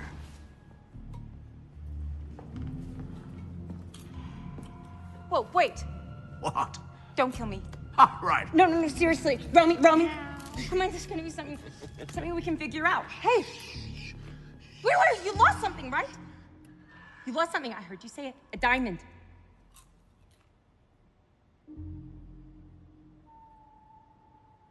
Yeah. I can help you find it. Seriously. I know the East End better than anybody. You want this diamond back? I'm your gal. So, haben wir den Clip auch noch gehört. Huh, ich habe es nicht vergessen, sorry. Das wollte ich nur im Programm haben, dass wir auch Clips featuren. Ähm, okay, es ging sehr positiv. Wie ist der Rest? Ähm, ich ähm, fand es ganz witzig. Ich habe jetzt mit einer ähm, Freundin geschrieben, die die Bombshell gesehen hat, äh, eine Woche nach mir. Und ich habe es da irgendwie erst dann, dann zusammengefügt. Ich habe gesagt, ich finde ähm, Birds of Prey ist der viel bessere MeToo-Film. Ähm, ich finde es einfach ehrlich, ähm, es gibt in Birds of Prey, geht es eigentlich die ganze Zeit darum, dass die Frauen haben alles im Griff und haben eigentlich alles unter Kontrolle, mehr oder weniger, oder zumindest ist das, was am Ende überbleibt. Aber jedes einzelne Mal, wenn es vielleicht mal kurz nicht so ist, ist der Film so unangenehm, auf eine so gute Art und Weise unangenehm. Ähm, gibt zum Beispiel eine Szene in einem Club, wo ähm, ein Hugh McGregor in dem Club, der ihm gehört, ähm, anfängt, eine Frau anzugehen und sie soll jetzt auf den Tisch steigen und für ihn tanzen, mehr oder weniger naja, eigentlich nicht mehr oder weniger vollkommen unmotiviert ähm, und ohne ersichtlichen Grund. Und die Szene ist urunangenehm. Und ähm, es gibt auch später noch so einen Moment, wo sie dann ähm, gegen Ende stehen sie in, in so einem Haus und warten sozusagen auf die Bösewichte und die steigen dann aus aus dem Auto und irgendwie war es für mich so, uah, das sind lauter Männer und Männer sind uah, oder können zumindest uah sein. Ähm, hier sind nicht schon mal drei, die nicht uah sind. Ähm, aber ähm, nein, aber das, ich fand persönlich, das hat mir der Film auf dieser Ebene eigentlich ähm, einiges gegeben, womit ich nicht gerechnet habe. Ich finde auch, dass ähm, er einen sehr, sehr coolen Look hat und einen Style hat. Ähm, die Szene in diesem Spiegelkabinett oder was auch immer es ist, ähm, was du erwähnt hast, das ist nicht cool ähm, inszeniert. Übrigens mit vielen Schnitten. Ähm, also man braucht für gute Action-Szenen vielleicht gar nicht immer nur One-Shots. Ähm, egal. Ähm, jedenfalls, ähm, Man darf aber auch nicht Taken 3 machen. Da gibt es die eine Szene, wo er über den Zaun klettert. Das sind, glaube ich, 17 Schnitte. okay, muss es ja nicht übertreiben. Ähm, persönlich, ähm, was mir vielleicht nicht so gut gefallen hat, äh, ich finde der Film ist halt sehr, sehr wild und, und das, das möchte er ja auch sein, ja, und irgendwie unkontrolliert und, und ähm, undiszipliniert. Ich finde halt, dass er sich da manchmal ein bisschen selbst verliert. Ich finde, dass er dadurch ein bisschen zu, zu lang wirkt ähm, und die Hyäne ist nicht schön. Ähm, aber ansonsten im Großen und Ganzen muss ich sagen, habe ich eine sehr gute Zeit gehabt mit dem Film und finde eben, also weiß nicht, ob ich dir jetzt widerspreche, ich finde, es ist nicht, also was heißt nur ein Actionfilm, aber ähm, ich finde, dass in dem Film, dass er schon mehr macht, als einfach nur sagt, wir machen jetzt einen Actionfilm mit Frauen, sondern dass er sich schon ernsthaft überlegt hat, was ist das, was dahinter steht. Und ich denke, es ist auch kein, kein Zufall, dass ähm, das Ganze dann äh, mehr oder weniger auf einer Trennung aufbaut, ähm, die ja dann irgendwie so diesen männlichen Schutzschild nimmt. Ähm, also ich fand den eigentlich sehr cool. Meinst du, die Hyäne ist nicht schön animiert oder Hyänen sind nicht schön? Die Hyäne ist nicht schön animiert. Okay. Ähm, ich finde auch Hyänen nicht schön. Also beides wäre okay wahrscheinlich, gewesen. wahrscheinlich nicht, nein. Aber Ähm, mir ist die Animation von der Hyäne gar nicht aufgefallen, deswegen Nein, frage ich. ich habe mir einfach gedacht, du siehst sofort, dass es animiert ist, okay, nun eine nette Hyäne. Und dafür, dass es mich ein bisschen rausgehört hat, war ich einfach angefressen, dass sie einfach gar nichts tut. Ja. Die Hyäne ist einfach so, aha, wahrscheinlich gibt es im Comic eine Hyäne, weil es gibt überhaupt keinen Grund, warum die Hyäne in diesem Film ist, außer dass sie mich nervt, weil sie schier animiert ist. Aber es ist jetzt nicht das Allerschlimmste, was dem Film passiert, also was dem Film schaffen passiert ist. Ich, ich schließe gleich an, das Wilde an dem Film und dieses Herumhupfen und so weiter, das fand ich relativ cool, weil, die, äh, weil das Drehbuch ist einfach ihr Charakter und sie ist genauso. Und dadurch erlaubt man dem Film quasi, dass er unmotiviert Backflash reinhaut und dass sie im Voice-Over auf einmal schreit, so warte, warte, warte, das war ja ganz anders, ich muss das so erzählen. Und ähm, all das, was ihr gesagt habt, also ich finde auch das, was du gemeint hast, von wegen, ähm, es ist ein sehr feministischer und, und auch aus einer weiblichen Sicht gedrehter Film. Das ist auch in den kleinen Szenen, also wenn eingeblendet wird, was sie den Leuten antut und dann Ja, stimmt. äh, alles. macht. Und bei, bei Black Mask steht dann einfach auch dabei, is a woman und du weißt, okay, gut, der Typ ist einfach mit seiner closeted Homosexuality, ist er da einfach noch, voll, also voll frauenfeindlich bis zum geht nicht mehr, was in der Szene rauskommt, wo er die, seine Frau einfach komplett fertig macht. Ähm, und ich finde, was der Film und Wonder Woman zeigen einem, was einem eigentlich entgeht, wenn man keine weiblichen Regisseure einsetzt. Weil ich finde, bei dem war das wieder unglaublich. Also du hast die Canary, die immer ursexy angezogen sein muss und immer voll den Ausschnitt hat. Und dann hat sie die Szene, wo sie vorne überbeugt zum Auto rein und mit der Ding redet.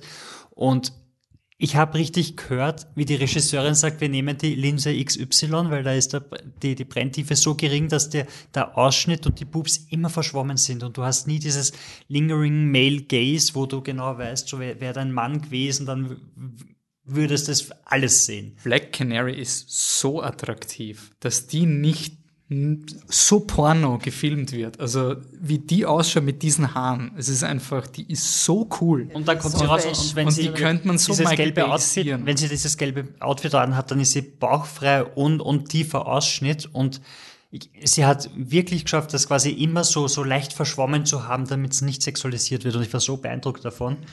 Äh, ich bin mit wem im Kino gewesen, wo ich nicht genau gewusst habe, wie die, also ob es jetzt too much ist, quasi von dieser ich nenne es jetzt mal Feminismuskeule, ohne dass ich das negativ behaftet wissen will, aber es ist ja schon full on, full on Feminism und in die Eier und in die Goschen. Schau mal, wir haben ein Gefängnis voller Männer. Jetzt prügeln wir sie mal alle nieder. Und die Szene war so gut, weil normalerweise, also wie das Wasser losgeht, du siehst wirklich, dass ihr Problem jetzt ist, so ein Scheiße, ich habe ein weißes Leiberl an und ist fertig nass und das sind lauter Männer. Und dann, dann geht die Tür auf und, und du weißt so, okay, gut, das ist jetzt nicht nur ein, sie muss sich jetzt prügeln, sondern okay, jetzt, jetzt äh, alleine mit lauter Männern sexuelle Gefahr, also sexueller Übergriff möglich. Und du spürst es, ohne dass du diese Szene hast, wo dann, wo dann der große Durchtrainierte sich so von oben, von, äh, von unten nach oben anschaut und sich dann langsam über die Lippen leckt und du weißt, ah ja, der will's jetzt. Ähm, wo wir später bei einem anderen Film dazukommen werden. Ähm, und ich finde, dass die das unglaublich subtil macht, diese Sachen, die subtil sein müssen oder können. Und bei den anderen Sachen halt, also bei der Feminismus, ba, ba, ba, ba, bam. Ähm, die Szene, wo du von den Schnitten geredet hast, mir war die zu wild. Ich habe oft nicht erkannt, also ich habe oft nicht wirklich gewusst, was passiert. Ich fand es aber unglaublich geil, dass sie quasi die Surroundings verwenden für ihre Action-Szene. Also das in diesem komischen. Ich weiß nicht, warum dort Strom ist. Ich weiß nicht, warum dort alles beleuchtet ist. Aber es ist doch immer so, oder? Dann gehen sie in ein verlassenes Haus und es ist einfach Strom. Es Es, ist immer. es war wirklich so, ist so full on, so irgendwas ist da schiefgegangen. Kein Wunder, dass die Stadt so im Arsch ist, wenn sie da einfach irgendein ein abgebranntes Ding mit Strom versorgt ohne Ende. Aber diese coolen Plastikhände, die die zurückschleudern, die war ganze- herrlich. So cool. Herrliche, ja. Und wäre ich eine der, der Frauen gewesen, ich wäre so sauer auf, auf Black Canary gewesen, dass die ihren super Hyperschallschrei am Ende einsetzt und nicht am Anfang. Und ja, ich möchte noch ganz kurz sagen, der Titel ist unglaublich dämlich. Ich finde ihn so cool. Ja, Ich finde ihn so geil. Das ist so ein Birdman-Titel. So ein, so ein pretentious, ewig langer Titel. Ähm, Der- der, Titel ist entstanden, weil äh, die Margot Robbie wollte quasi den Team-Up machen und wollte Birds of Prey machen, aber in Wirklichkeit ist es ein, ist es ein, es ist ein Harley Quinn-Film. Und sie hat Harley Quinn nicht im Titel, weil es steht überall Birds of Prey. Und dadurch haben sie einfach überhaupt keinen Pull und es ist auch kein Team-Up-Film. Das heißt, ich habe öfters schon gelesen, so ein, da, jetzt versprechen sie mir den Team-Up-Film und dann im Finale kämpfen sie halt mal nebeneinander und am Ende sind sie nicht einmal quasi das Team-Up, weil die zwei kapseln sich wieder ab und so weiter. Ich verstehe, warum sie ihn geändert haben. Jetzt ist er noch dümmer als vorher, aber jetzt hast du wenigstens Harley Quinn drinnen, dass er auch im Kinoprogramm steht. Und ähm, ja, der Film hat 84 Millionen gekostet und hat jetzt, glaube ich, 180 eingespielt oder sowas. Weltweit, Also, weltweit. Also es ist, es ist quasi Break-Even. Also die, die, er wird quasi nicht wirklich gerade mal irgendwie Break-Even machen, was halt urzah ist für so einen Film. Ähm, ich habe eine urgute Zeit im Kino gehabt und was ich finde, es ist so ein Film, der alles urgut macht und Zero Credit dafür kriegt. Also wirklich so, so Nüsse-Credit. Also so ähm, ein dritten Akt, der nicht scheiße ist, ein dritten Akt, der sogar cool ist, eine verflochtene Geschichte, Figuren, die relativ komplex sind. Zwei Figuren deklarieren sich als Sex, als, als hat, also zwei Figuren hatten eine dezidierte im Film genannte sexuelle lesbische Erfahrung und es ist nicht plotwichtig. Das ist zwei Hauptfiguren, also die Montoya und die Harley Quinn, beide erwähnen das. Und das finde ich super cool. Im Sinne von Minderheitenrepräsentation ist er total extrem vielfältig. Ähm, und die Figuren sind halt alle interessant. Also ich finde, der Film ist nicht dieses, oh, er ist jetzt gut, weil er das macht, was normalerweise nicht da ist, sondern das, was er mit den Figuren macht, ist einfach cool. Und es ist der erste Film nach, also wenn man nimmt Suicide Squad und Guardians, und Venom. Das waren alles drei Filme über Anti-Helden, die im Endeffekt gemacht haben, "Ah, ich bin eher ein Lieber, ich habe eher ein Herz aufs Gold, aber ein bisschen böse bin ich schon, aber ich bin ein Lieber. Das ist endlich mal ein Film über einen Antagonisten, die 100% scheiße ist. Also Harley Quinn ist eine furchtbare Figur. Sie ist schon eine sympathische Protagonistin, aber also ist schon ein Arschloch. Einfach. ist schon ein furchtbarer Mensch. Also sie, Ja. und sie hat null redeeming Character. Es kommt nicht dieser Scheißtrick. Sie ist eh genauso Oh, schlimm wir wie die sind eine Männer." Family. Oder nein, nein, ist alles egoistisch. Und dann liebe ich so diese Analyse. Oh, Harley Quinn, die ist überhaupt kein Role Model. Ja, eh nicht. Ich find's voll nicht okay, dass jemand das zwölfjährige Mädchen mit Property of the Joker aufgeschrieben herumrennen als Cosplay. Das finde ich mehr als fragwürdig. Also ich finde es cool, dass dieser Film einfach weiß, dass sie ein Antagonist ist und das nicht Weichspiel. Ich habe auch gelesen, dass der Film sein R-Rating nicht verdient. Also, what the fuck? Also, Die what Szene, the fuck? Die die, die Kniekehlen von dem Typen im, im Regenkampf, wo sie ihm beide Knie bricht. Also, es ist mehr R-rated als Deadpool. Es ist, es ist anarchistischer und kreativer als Guardians und Deadpool gemeinsam. Subversiver, alles. Und er nimmt Comics um Dinge anzusprechen, die vielleicht zu hart sind für so ein Publikum. Also zum Beispiel, vielleicht lese ich das rein, aber es gibt für mich schon die, die Harley ist ja dann quasi, wird einmal so tranquilized und kann sich nicht bewegen. Das ist so grauslich. Also du hast eine Figur, eine Frauenfigur, die einem Mann ausgeliefert ist und alles mitkriegt, irgendwie was. Es ist so widerwärtig, aber halt eben geframed in diesem cozy, es ist eh nicht das, aber das machen halt Comics, um das auszusprechen. Und auch sowas wie die Black Canary, dieses, wir überzeichnen mit ihrer Stimme das Potenzial einer Figur. Also du kannst das eigentlich, du lass es quasi einfach mal los und, und fetz mal durch und, und sei halt mal nicht die repressive Figur, sondern sei du selbst. Ich finde ihn richtig cool. Er ist vielleicht nur Standard, aber so gutes Standard. Also so richtig von vorn bis hinten gutes, lustiges, also extrem lustiges extrem lustig. und auch die Witze hatten guten Payoff. Also der Crossbow Killer, Das wäre in einem Marvel-Film, wäre das ur. Ich habe mir nämlich gefragt, wieso funktioniert der Gag? Also gibt es einen Crossbow-Killer und sie will aber der Huntress heißen.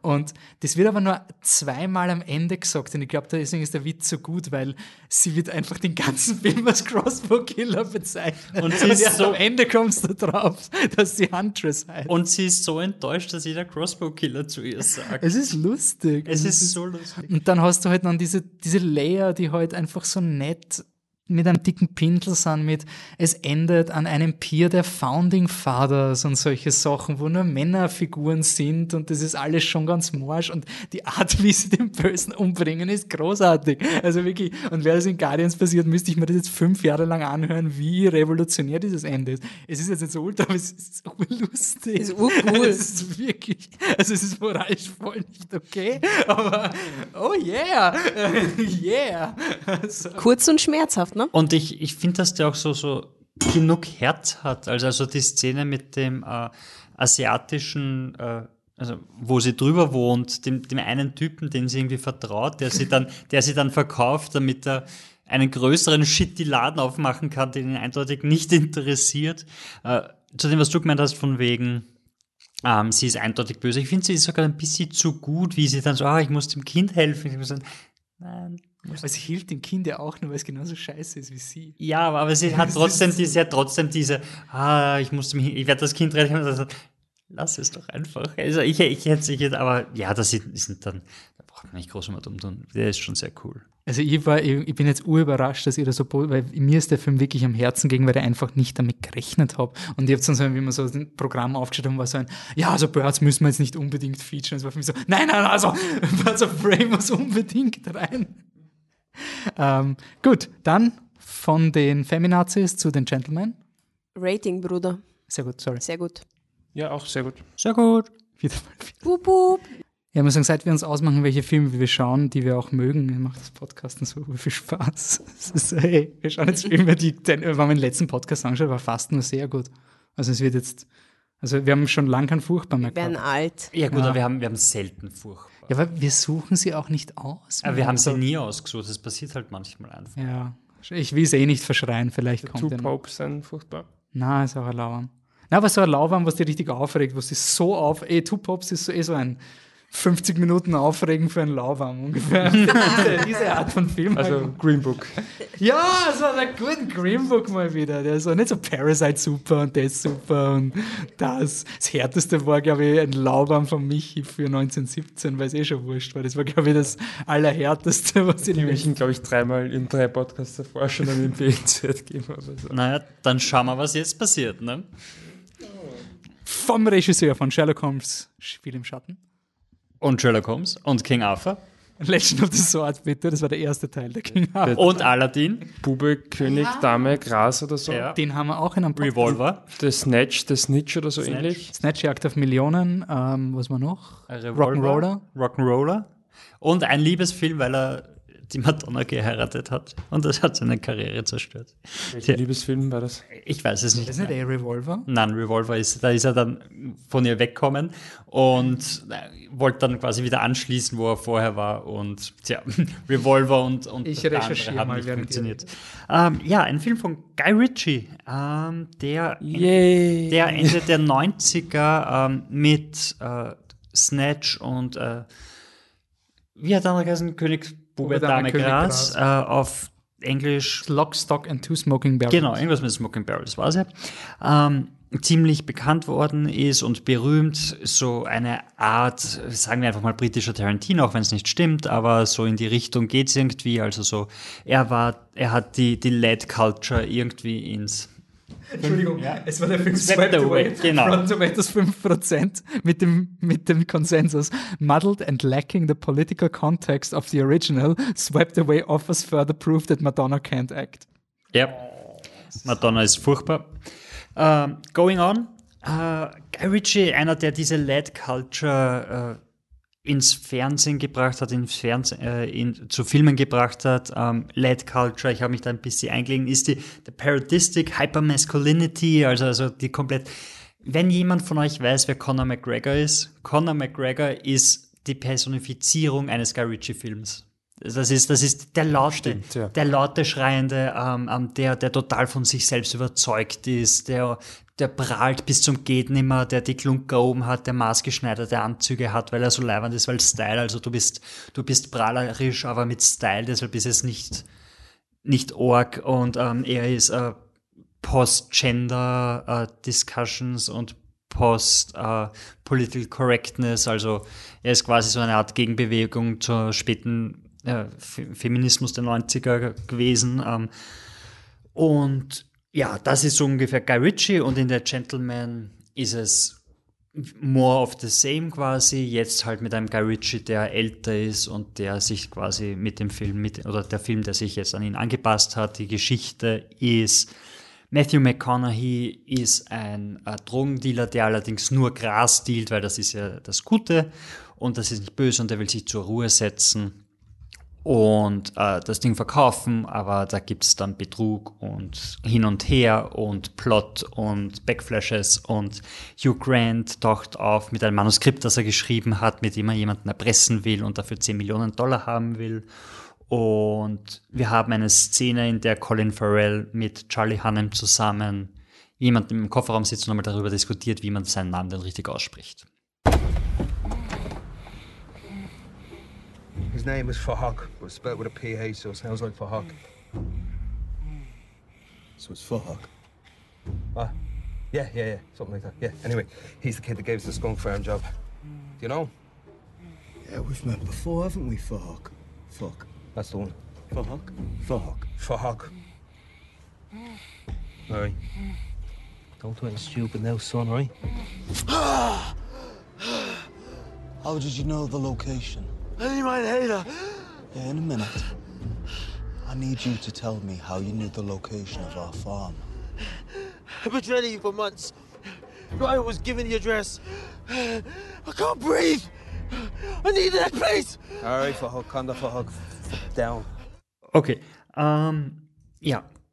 Früher, also wie Guy Ritchie jung war und Lock, Stock and Two Smoking Barrels gemacht hat, waren das so die, die sich hocharbeiten wollen in diesem Mafia-Verbrechersyndikat und quasi auch diese Lads sind die cool und immer dumm und die wollen sich hocharbeiten bis zum geht nimmer. Jetzt ist Guy Ritchie schon in der Situation, dass er quasi schon oben angelangt ist, reich und kann machen, was er will. Und so gehen es jetzt seinen Charakteren auch. Matthew McConaughey ist auch schon der, der alles erreicht hat, immer noch geile Anzüge, Leibern, super und der das halt quasi die Leute von unten zurückhalten will irgendwie und das reflektiert relativ gut äh, Guy Ritchies Karriere. Ähm, der Film ist voll okay. Also es, ich, ich finde ihn, er hat eine Story, die ist überhaupt nicht komplex, wenn du sie am Papier siehst, aber er zerstückelt sie und, und schiebt sie hin und her, damit sie sehr komplex wirkt. Aber ich glaube, er hat aus seinen alten Filmen dazugelernt und macht die Story jetzt noch einfacher, damit du ihn dann trotz der Komplexität in, in der Struktur des Films, wie sie auch Birds of Prey hin und her hupft und Backflashes und dann sagt einer, hey, wäre es nicht lustig, wenn wir hier jetzt drüber reden, weil wir tun so, als wäre es ein Film und dann sagen wir, hier brauchen wir eine Action-Szene, dann kommt eine Action-Szene und so ein Zeug. Ähm, du kannst dem Film folgen. Ich finde, dass der Humor ganz gut ist. Es gibt zwei Punkte, die ich außen vor lassen muss. Der erste ist, der Film ist unglaublich rassistisch äh, asiatischen Personen gegenüber. Da gibt es kein Wenn und Aber. It's a racist movie about Asians. Ähm, und das zweite ist, es gibt eine Szene, wo sexuelle Gewalt angetäuscht wird oder äh, angedeutet wird. Also eigentlich es ist eine Rape-Scene, aber sie dauert nur fünf Sekunden und es passiert nicht, deshalb kann man so irgendwie drüber reden. Ähm, die ist wie Nägel am Reißbrett. Die ist so furchtbar. Und ich finde, dass sie drin ist, eine Katastrophe und darf nicht passieren. Aber ich finde, es spricht für den Film irgendwie, dass diese Szene so aus dem Kontext ist und so überhaupt nicht reinpasst.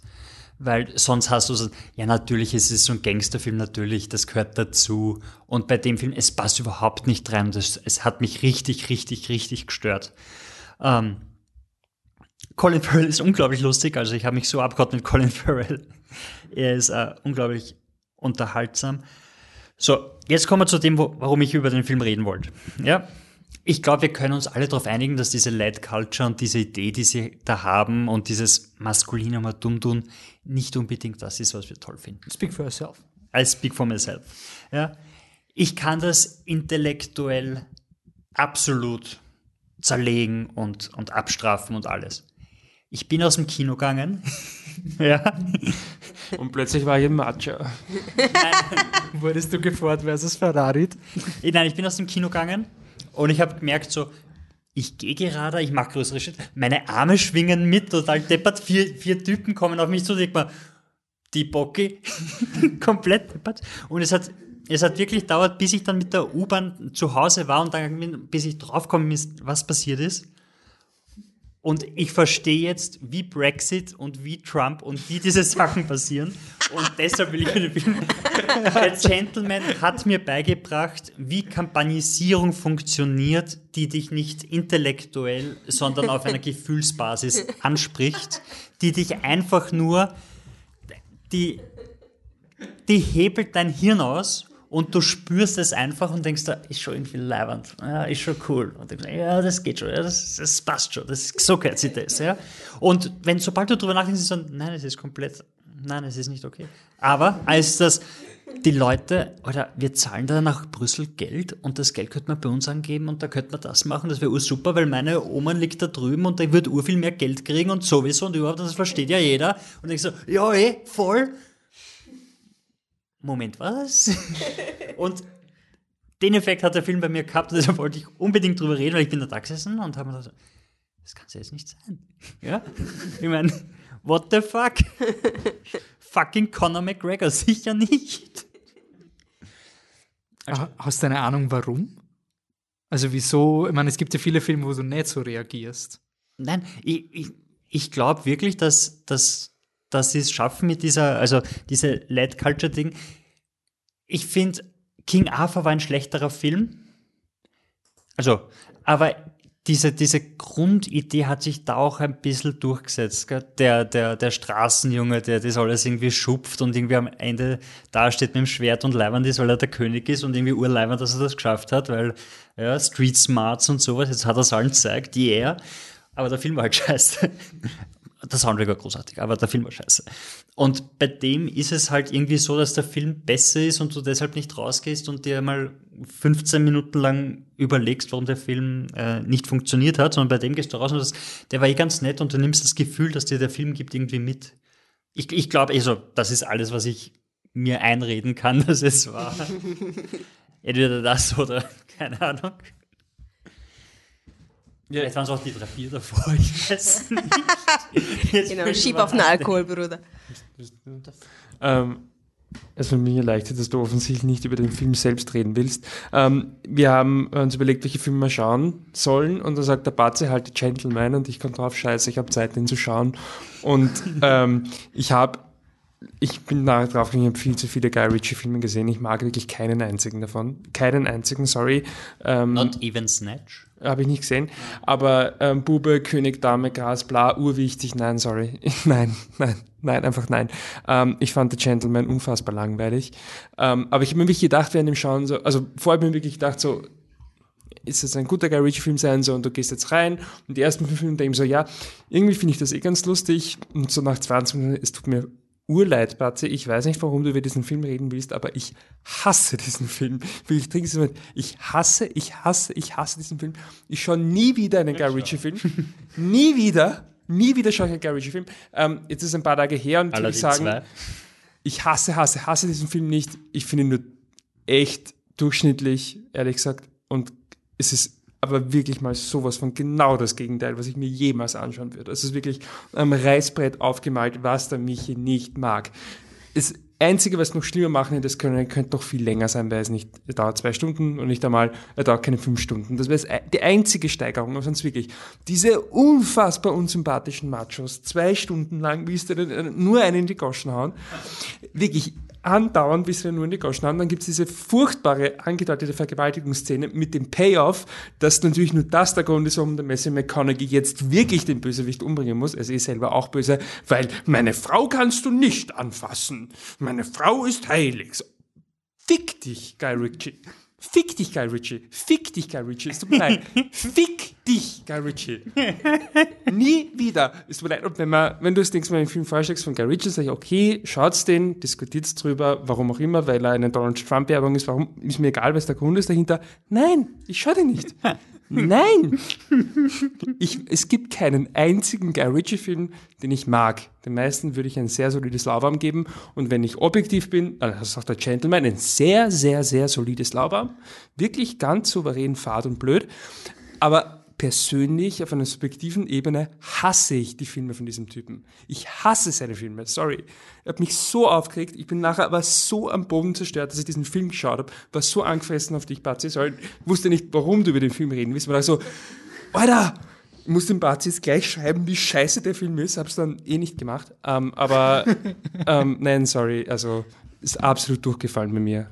War nie wieder Guy Ritchie, sorry, Ich glaube, du würdest auch kein einziges Interview von ihm durchstehen. Wahrscheinlich nicht. Conor McGregor-Interviews halte ich auch nicht wirklich aus. Wobei das schon so blöd ist, ähm, vielleicht das haben wir vorhin nicht erwähnt, er ist ein Kampfsportler. Er ist ein UFC-Fighter, also Mixed Martial Arts, und er ist einer, Aha, der, der ja. sich über seine Persona definiert und dadurch unglaublich reich worden ist, weil er eben genau das war. Er war laut und unangenehm und schreit um dumm und wirft. Aber er ist doch schon auch Er, und er ist, er, kriminell auch, gewesen. Also, gibt es auch ein paar nicht so schöne Hintergrundgeschichten, oder? Verwechsel ich ihn. Okay, dann. Nein, nein, er, ähm, hat, er hat, während er schon berühmt war, hat er dann äh, sich mit irgendeinem anderen gestritten und hat, hat Metallsachen durch den UFC-Bus geworfen und so. Leute und dafür ist er dann quasi äh, kurz eingesperrt worden. Aber Ah, er ist ah, zurück, okay. er verdient wieder unglaublich viel Geld, weil in Amerika ist es wichtiger, dass du der Firma Geld machst, als dass du möglicherweise kriminell bist. Sorry, Jan, jetzt habe ich dir alles weggenommen. Nee, macht ja nix, macht ja nix, muss ich nicht. Muss ich immer so viel schimpfen, gell? Naja, wenn ihr wissen wollt, was das Schlimme an Männlichkeit ist, könnt ihr euch diesen Film anschauen. Und dann könnt ihr alles aufschreiben. Jeden einzelnen Dialog kannst du dann aufschreiben und dann kannst du sagen, deswegen ist Männlichkeit das Schlimmste ever.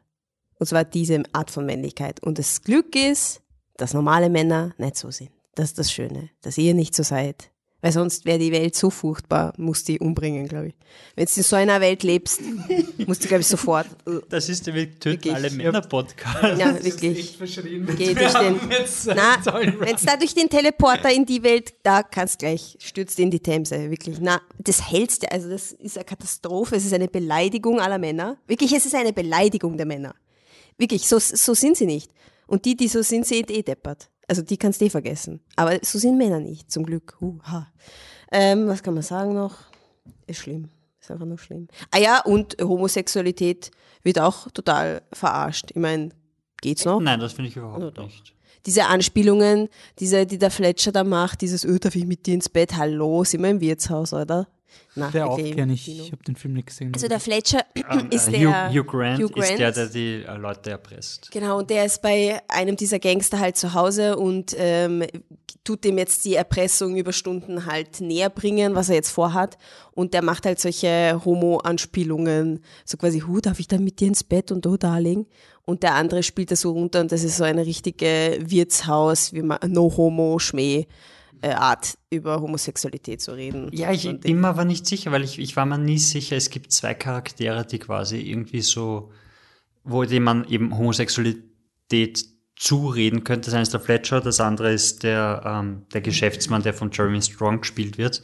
Und bei beiden Fällen, also Jeremy Strong ist quasi der, der reiche Typ, der das Business abkaufen will und der redet auch so ähm, eben so, wie würde sich ein echter Man's Man Homosexuelle vorstellen.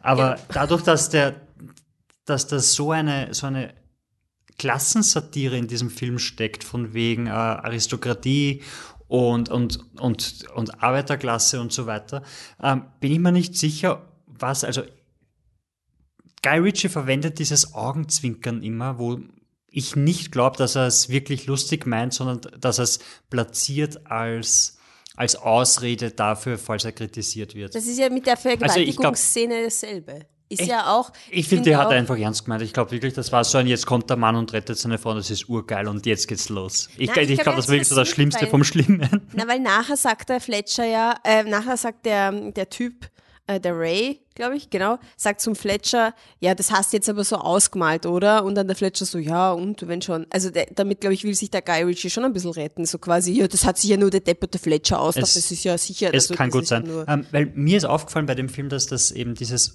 die, die Homosexualität quasi vorkommt in, in dieser Figur. Ich habe aber nie gewusst, ob, ob er schwul ist. Und wenn er schwul ist, dann er wird nie irgendwie, also keiner der Charaktere wird irgendwie beleidigt als, also schwul oder sonst irgendwas. Es wird nie gegen jemanden verwendet im Vergleich zu äh, dem asiatisch sein. ähm, und dadurch, dass, dass die Rolle quasi ist, er versucht, sein Gegenüber so aus dem Konzept zu bringen, war ich mir auch nicht sicher, ob er das quasi einsetzt. Oh Gott, Michi, Michi, der Michi zittert schon vor Wut. Ich glaube, wir müssen das beenden. Ähm, ja, bei dem Homosexualitätsding bin ich mir nicht sicher, wie es der Film meint. Und ich, bei dem Thema bin ich fast in favor auf dem Film.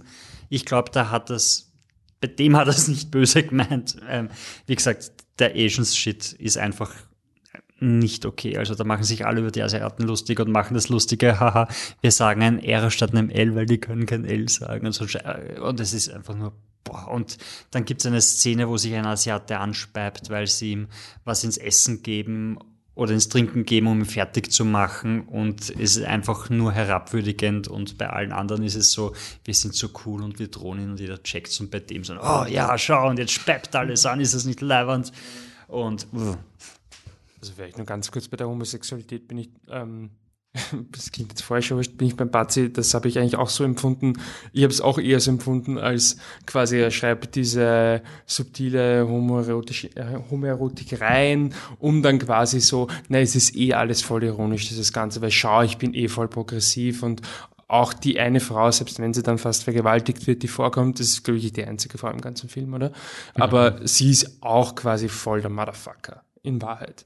Bis auf, wie gesagt, die Ja, Szene, wo sie dann das Opfer ist. Aber hat. sie und, und auch der, der andere ähm, äh, Charakter, der dann nicht unter Ukraine sagt, der andere ist, er bin auch so als subtil, vielleicht unter Anführungszeichen homosexuell oder was auch immer, oder zumindest irgendwie so nicht der ganz klassische Mann halt, ähm, habe ich auch so empfunden, als wäre das quasi das Schutzschild, das sich der, der Guy Ritchie aufbaut, von wegen, hey, ihr könnt mir nichts vorwerfen, weil ich habe voll die Hidden Messages. Ich habe das Mir mit reicht's dem, halt nicht. Ja, ist- nee, aber absolut okay. Äh, Ich habe das mit dem äh, mit Jeremy Strong, also mit diesem anderen Geschäftsmann so gelesen. Ähm, dadurch, dass er quasi irgendwie so seinen eigenen Werdegang, den man mit reinhaut, muss er immer erwähnen, dass es die Leute, die Gut- Guten, die sind, die sich von unten nach oben gearbeitet haben. Also die sind da nicht reingeboren worden, die sind nicht die Aristokratie, die sind nicht die Reichen, sondern die haben das mit den eigenen zwei Händen baut. Ja, ihre Hände sind jetzt blutig, aber sie sind jetzt dort, wo sie sein wollten. Sie sind jetzt die Könige, die, wie sie es selber erschaffen haben. Und dann hast du Jeremy Strong und bei dem habe ich einfach immer das Gefühl gehabt, dass der gerne dieser, dieser reiche Aristokrat wäre und deshalb unglaublich blasiert ist und, und unglaublich übertreibt und deshalb immer quasi, er möchte so edel wie möglich reden, als wäre er der Graf von Dingswo und dann rutscht er da ab und ja, ich glaube, wir können aufhören drüber. Ich meine, wie gesagt, Rating? Lauwarm. Ja, schon furchtbar, gell? äh, wie gesagt, empfehlenswert. Okay, dann kommen wir zu The Invisible Man. Ähm, das ist ein Film, von, also ein neuer Horrorfilm, produziert von Blumhouse. Ähm, also ihr Name, wenn ihr das Studio kennt, das sind so diese Mikrobudget-Horrorfilme, die immer zu lächerlichen Mini-Budgets gemacht werden, weil die Leute gewinnbeteiligt sind und äh, dann oftmals ganz gut aufgehen, siehe zum Beispiel Get Out oder solche Sachen. Ähm, und The Invisible Man ist ein Film über einen äh, Mann, der sich unsichtbar machen kann. Titel hat das irgendwie schon ein bisschen. Der Spoiler, Wolfi, Spoiler, Bruder. Oha. Ähm, ja, ich sage das deswegen so, weil ich natürlich die, die Website vom Film noch nicht offen habe, damit ich euch mehr sagen kann. Elizabeth Moss ist die Hauptrolle. Sie spielt eine Frau, die in der Opening-Szene vor, also von ihrem Mann flüchtet. Zu dem Zeitpunkt weiß man nicht warum, aber es, und es stellt sich dann sehr, sehr schnell heraus, äh, dass sie versucht, aus dieser, ähm, wie sagt man, abusive relationship auf Deutsch, ähm, was ist da die echte Übersetzung? Ich weiß es nicht mehr. Häusliche Gewalt. Ist es die über. Also in ihrem Fall ist es häusliche Gewalt, das Ja, ist ja, aber dieses, dieses, okay, aber dieses Prinzip einer negativen, also einer furchtbaren Beziehung, quasi, wo der Mann Macht auf sie ausübt und sie kontrollieren will, sie versucht da wegzukommen, ähm, aber dann wird sie eh gesagt, hey, keine Angst, der Typ ist gestorben, da schau, Foto, Leiche tot, äh, brauchst ganz ruhig, alles ist okay, du hast ihn überlebt. Und dann passieren aber ganz, ganz weirde Dinge und die ähm, Cecilia ist die Hauptdarstellerin, also Elizabeth Moss spielt Cecilia, ähm, ist einfach überzeugt, dass die Dinge, die passieren, so ja, irgendwelche Dinge verschwinden im Haus oder, oder irgendwas, vergisst irgendwie beim Bewerbungsgespräch ihre Unterlagen, obwohl sie sie reingeben hat. Lauter so komische Dinge und sie ist überzeugt, jemand beobachtet sie, jemand ist in ihrem Raum und sie ist sicher, das ist ihr Mann, der unsichtbar ist und ihr jetzt hinterher stalkt und dazu gibt es einen Clip. He has figured out a way to be invisible. You know exactly what I'm talking about. He's not dead. I just can't see him. Okay. No, I agree with you. Adrian was brilliant. But it wasn't because of anything he invented, it was how he got in people's heads. You think about it. He came up with the perfect way to torture you, even in death. Only thing more brilliant than inventing something that makes you invisible is not inventing it, but making you think he did.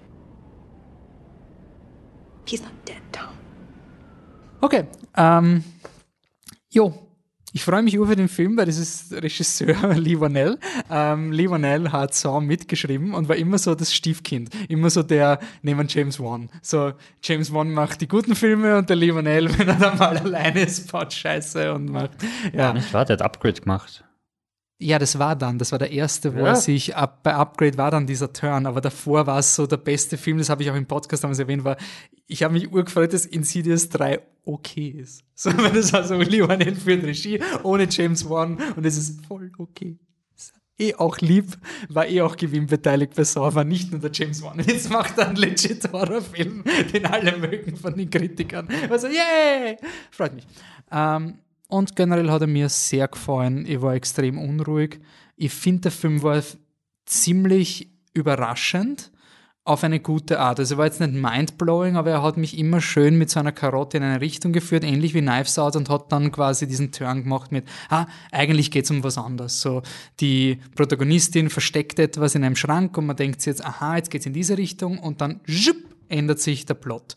Und der Film ist sehr ruhig und ist aber dann trotzdem extrem, hat extrem viele Locations. Das habe ich eigentlich sehr interessant gefunden. Also er, er lässt sich zu Beginn sehr viel Zeit und die Szenen sind alle sehr lang. Überraschend lang für einen Popcorn-Horrorfilm. Er dauert auch zwei Stunden. Und die Szenenwechsel und die thematischen Wechsel sind radikal. Also die sind wirklich so, also es gibt eine Restaurantszene, die dauert lang, aber da passiert dann plötzlich auch massiv viele Dinge und plötzlich Location-Wechsel ganz woanders. Und das habe ich, ich bin reingegangen und habe mir gedacht, der Film zwei Stunden fünf, pff, was kann da passieren? Ich finde es gerechtfertigt. Ich habe ihn extrem ungut gefunden. Also ich war wirklich so puh, äh, grauslich und war für mich ähnlich wie bei Birds of Prey, dieses, du verwendest dieses fantastische, oder ist es fantastisch, ist es nicht vielleicht auch Physics, ähm, dass er unsichtbar ist, um etwas auszudrücken oder um dich als Publikum mal in eine Situation zu geben, die du vielleicht sonst nicht empathisch geben wäre. Also wirklich, durch dieses Invisible Man-Ding hast du mir diese Ausrede, hey, so fühlt es sich an für eine Person, die der Meinung ist, sie wird beobachtet. Genauso wie du dich gerade fühlst, so kann man sich auch in der echten Welt fühlen und da wird der Horror, finde ich, sehr schön verwendet, um dich in diese Haut zu bringen. Das hat mir voll taugt. Ja. Vielleicht zuerst, dann kann ich dir das Mikro geben. Ähm, äh, mir hat vor allem, ähm, das vor allem zu Beginn sehr, sehr gut gefallen. Also erstmal muss man sagen, der Film ist ja, also Metaebene und, und Handlungsebene, die geben sich da wirklich die Hand. Also der Film ist, das soll überhaupt nicht negativ sein, unfassbar offensichtlich in dem, was er, was er porträtieren möchte. Also ähm, weil es auch ganz einfach schlichtweg die Handlung ist. Ähm, aber mir jetzt vor allem, wie gesagt, am Anfang, ähm, als das so wirklich diese subtilen Horror-Dinger, wo, wo du wirklich so dieses, wo du wirklich verstehen kannst, dass die Leute ja sagen, Alter, bist angerannt, da, da, da ist nichts. Ja. Wie willst du mir jetzt erzählen, dass die Decke plötzlich runtergefallen ist und deswegen ist jetzt da ein Typ in deinem Zimmer, den keiner sieht?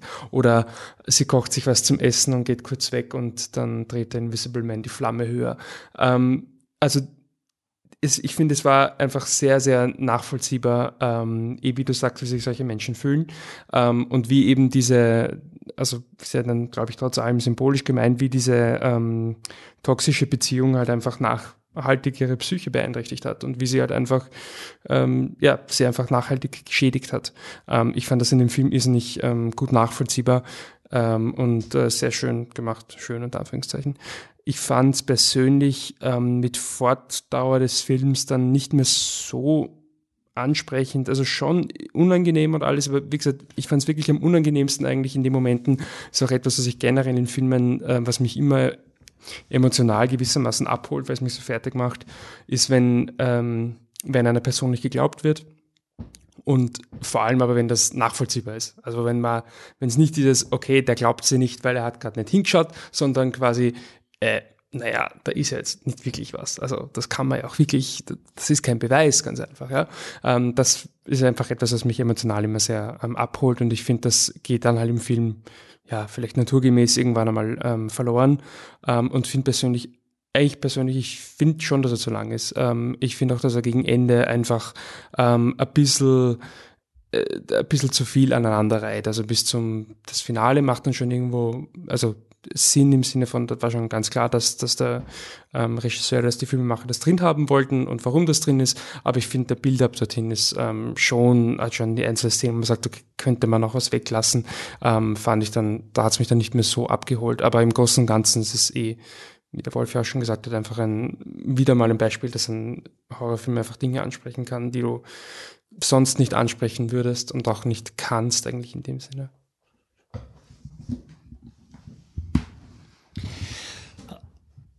Ich hatte bei dem Film eine unglaublich schlechte Zeit im Kino. Ähm, ein Film, der so atmosphärisch anfängt, wie der mit einer ruhigen Szene, in der meine Frau versucht, aus dem Haus auszubrechen, äh, wo ihr abusive äh, Boyfriend ist und du siehst das alles und zwei Reihen vor dir raschelt das Popcorn, drei Reihen hinter dir flüstern schon mal dumm, du hörst die, die Nachos knacken und bis zum Gehtnehmer und es schüttelt alles und du, du kriegst die Stille nicht mit und du hörst nicht mal, wenn sie gegen die Metallschüssel tritt. Weil es so laut Oh mein Gott, okay, weil das ist so krass. laut ist im Saal und du siehst halt und denkst, Alter, what the fuck, halt jetzt doch endlich die Goschen. Ähm, ist es unglaublich schwierig, weil die Szenen, die danach kommen, nur funktionieren, wenn du von Anfang an drinnen bist. Und die, die Szenen, die danach kommen, sind lang und ruhig und sie steht da und schaut beim Fenster raus und hat Angst und traut sich nicht zum Postkasten gehen. Und wenn du in den ersten Szenen nicht mit ihr mitlebst, wie scheiße das ist und wie viel Angst sie hat, dann stehst du da, schaust ihr zu und denkst Alter, stell dir nicht so an. Und das war das Feeling in dem Kinosaal. Und von dem her war es unglaublich schwierig für mich in den Film zu kommen, weil ich das alles auf einer ich sehe, was passiert und ich verstehe, was der äh, Regisseur hier macht und was das Drehbuch verlangt. Aber ich merke es nicht, weil ich den Film nicht erleben kann, sondern weil ich ihn quasi durch, durch den Lärm des Publikums hindurch, und das ist im, im Film nicht besser worden, ähm, das war ein Publikum, das dann gegrölt und gejubelt hat am Ende, wie Sachen passieren. Also einerseits gibt es eines, eines, die Szene im Restaurant, dann, Alter, what the fuck? Und dann die letzte Szene, schieße nieder, schieße ihm ins Gesicht. Ach du Scheiße. Und das war nicht ein und dieselbe Person, sondern unterschiedliche Leute. Das war halt wirklich so ein, Alter. Ich war äh, mit einer Freundin im Kino und der hat der Film dann überhaupt nicht gefallen und oder nicht wirklich gefallen. Und das Problem war ganz klar das Publikum, weil wenn du wenn du den Film alleine siehst oder du sitzt in dem Kino und es ist ein respektvolles Publikum und du kriegst diese erste Szene mit, dann kann ich mir nur vorstellen, dass du da voll drinnen bist und dass du wirklich weißt, scheiße, die hat Angst. Und sowas, so ein, da ist ein Briefkasten, geh halt hin. Ich meine, wirklich, und dann, er ist tot. Get over it. Und sowas dann, äh, Schwieriges war dann halt auch ein bisschen so, such, such den Geist, quasi also wie er das Messer nimmt und dann den, den Herd auftritt, also, ah, da ist er, okay, gut. Und dadurch, dass du am Anfang nicht so drin bist, war es für mich ganz oft so ein, wie hat er das jetzt gemacht? Und ist dieser Suit, den er da anhat, ist der auch soundproof, weil dass man seine Schritte nicht hört. Und wie ist der? Den, Und- ich, den all Suit hätte man so viel geiler machen können. Das all, all, lämste diese, all diese Sachen, die du dich einfach nicht fragen willst bei dem Film und die du nicht fragen solltest. Und das ist auch nicht die Schuld des Films, sondern es war eindeutig die Schuld des Publikums. An den, den Film finde ich, ja, normalerweise verwendet man Horrorfilme, äh, Lights Out zum Beispiel, man erfindet etwas Übernatürliches, um etwas Persönliches wie Depression oder sowas zu erklären. Bei dem macht man einen Film über Gaslighting und, und Kannst du den Begriff Gaslighting erklären, weil ich kannte ihn nicht. Gaslighting ist, so wie ich ihn vers- verstehe, ist es, wenn einer Person, der etwas Furchtbares äh, passiert ist, eingeredet wird, dass es ihr nicht passiert ist. Und der Umgebung wird gesagt, diese Person ist verrückt, die redet dann Schaß, warum glaubt sie der, also die, die mir? Frau, die, die quasi vom Freund geschlagen wurde, der, der sagt nur so, ich habe dich ja gar nicht geschlagen, wir haben halt, wir haben halt gestritten und dann hast du dir wehgetan und Mhm. jetzt, jetzt, jetzt kannst du nicht mir die Schuld dafür geben, dass, dass du dir wehtust, nur weil wir uns streiten. Sowas in diese Richtung und das ist halt in diesem Film auch drinnen und eben diese, äh, diese äh, häusliche Gewalt. Äh, ich finde super, dass man nicht sieht, was er ihr angetan hat. Ich finde super, dass das quasi immer irgendwie, äh, dass man sich das nur vorstellen kann, nicht muss. Also es ist nicht dieses, schau wie Orga ist, der hat sie die Stiegen runtergehauen und es ist, sondern so ein, ja, und wenn sie dann äh, von ihm angegriffen wird, hast du das Gefühl, dass das nicht das erste Mal war. Ja, also wenn sie am Bo äh, wenn er sie am Boden haut und dann am Haxen wegzieht und sie kratzt nach allem und sie greift nach den Tellern, um, um mit den Tellern zu werfen, weißt du, das hat sie wahrscheinlich schon einmal gemacht. Das habe ich unglaublich stark gefunden. Ähm, das große Asset von dem Film ist Elizabeth Moss. Finde ich also, ich mag sie nicht, aber sie ist eine unglaublich gute Schauspielerin. Die Schauspielerin generell bist kein Ja. Fan von ihr, oder? Ja, sie, sie ist in äh, Scientology ganz weit oben und da, ihre, ihr Leben außerhalb ist fragwürdig.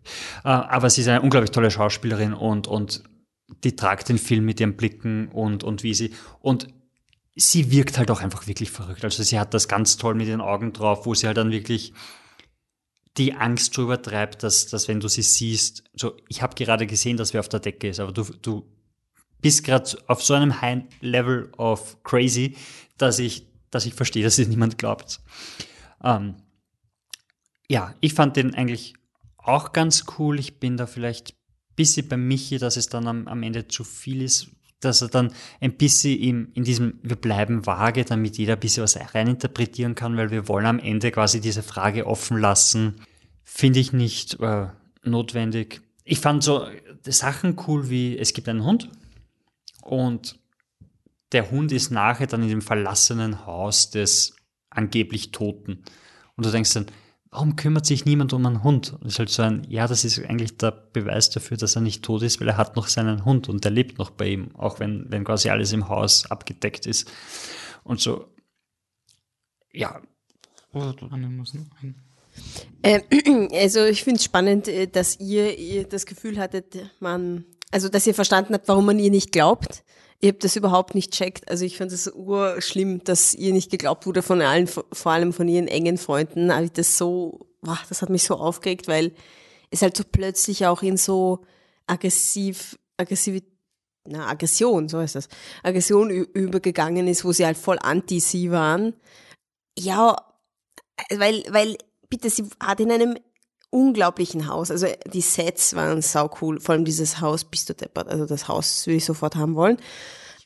Und die lebt in einem Haus, das ist unglaublich, weil es spielt in unserer Zeit und stellt euch vor, ihr würdet wissen, in Wien Dass steht, Optiker so viel verdienen, ja, das würde so ich auch ein wissen. Haus. Also, dann muss er ja denken, okay, was für ein Mensch wohnt dort, was für ein, was für ein Sicher kein Optiker. was für ein Genie, was hat Ja, er für Projekte am. Laufen, weißt du, so, also so, du musst doch wissen, dass der, dieser Mensch, der so ein Haus hat, irrsinnig crazy Dinge entwickelt und macht. Und dass sie dann nicht einmal als Sekunde quasi drüber nachdenken, hm, dieser komische Typ hätte ja vielleicht wirklich so einen Anzug machen können. Das fand ich unreal. Also ich weiß nicht, warum sie es so kategorisch nicht glaubt haben. Ich, ich, na, ich kann das nicht nachvollziehen. Das hat mich so aufgeregt. Also es, na, na, das hat für mich keinen Sinn, keinen Sinn ergeben. Kommt aus einer fürchterlichen Beziehung und dann behandeln sie alle deppert. Was soll es denn machen innerhalb von kurzer Zeit? Sich komplett erholen oder, also, na, das war fürchterlich. Äh, was du gesagt hast, ich verstehe die Schwester nicht. Also, wenn sie fünf Jahre mit ihr zusammen war und dann, dann kriegt Mhm. die Schwester, die quasi ihre Frau, ihre, Schwe äh, ihre Schwester, die Cecilia, äh, quasi von ihrem Freund gerettet hat. Und dann kriegt sie eine strange Mail. Ja.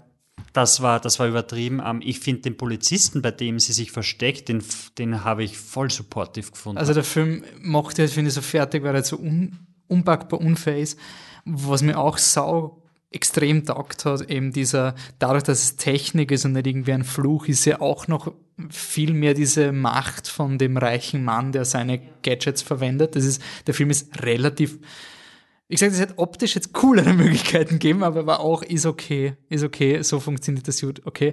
Ähm, aber was ich cool gefunden habe, war, dass der Film das nie erklärt hat. Der Film macht es extrem gut mit so, es wird am Anfang mal gezeigt und durch das Opening hast du mir viel Zeit, das aufzunehmen und dann, wenn du das, wenn das erste Mal so ein, eine Facette des Anzugs gezeigt wird, du siehst ja gleich beim ersten Mal, wo man Abdruck von dem Anzug sieht, das ist kein normaler Anzug und das ist primet dich wieder weiter. Also ich finde, der Film macht diese ganze Sci-Fi-Mambo-Jumbo, ohne dass er dir wirklich mal diesen einen 40-Sekunden-Monolog von irgendjemandem gibt. Das habe ich echt geil gefunden, weil das ist nicht so ohne. Ähm, und Gott sei Dank ist nicht Johnny Depp der Invisible Man. Das war der originale Film.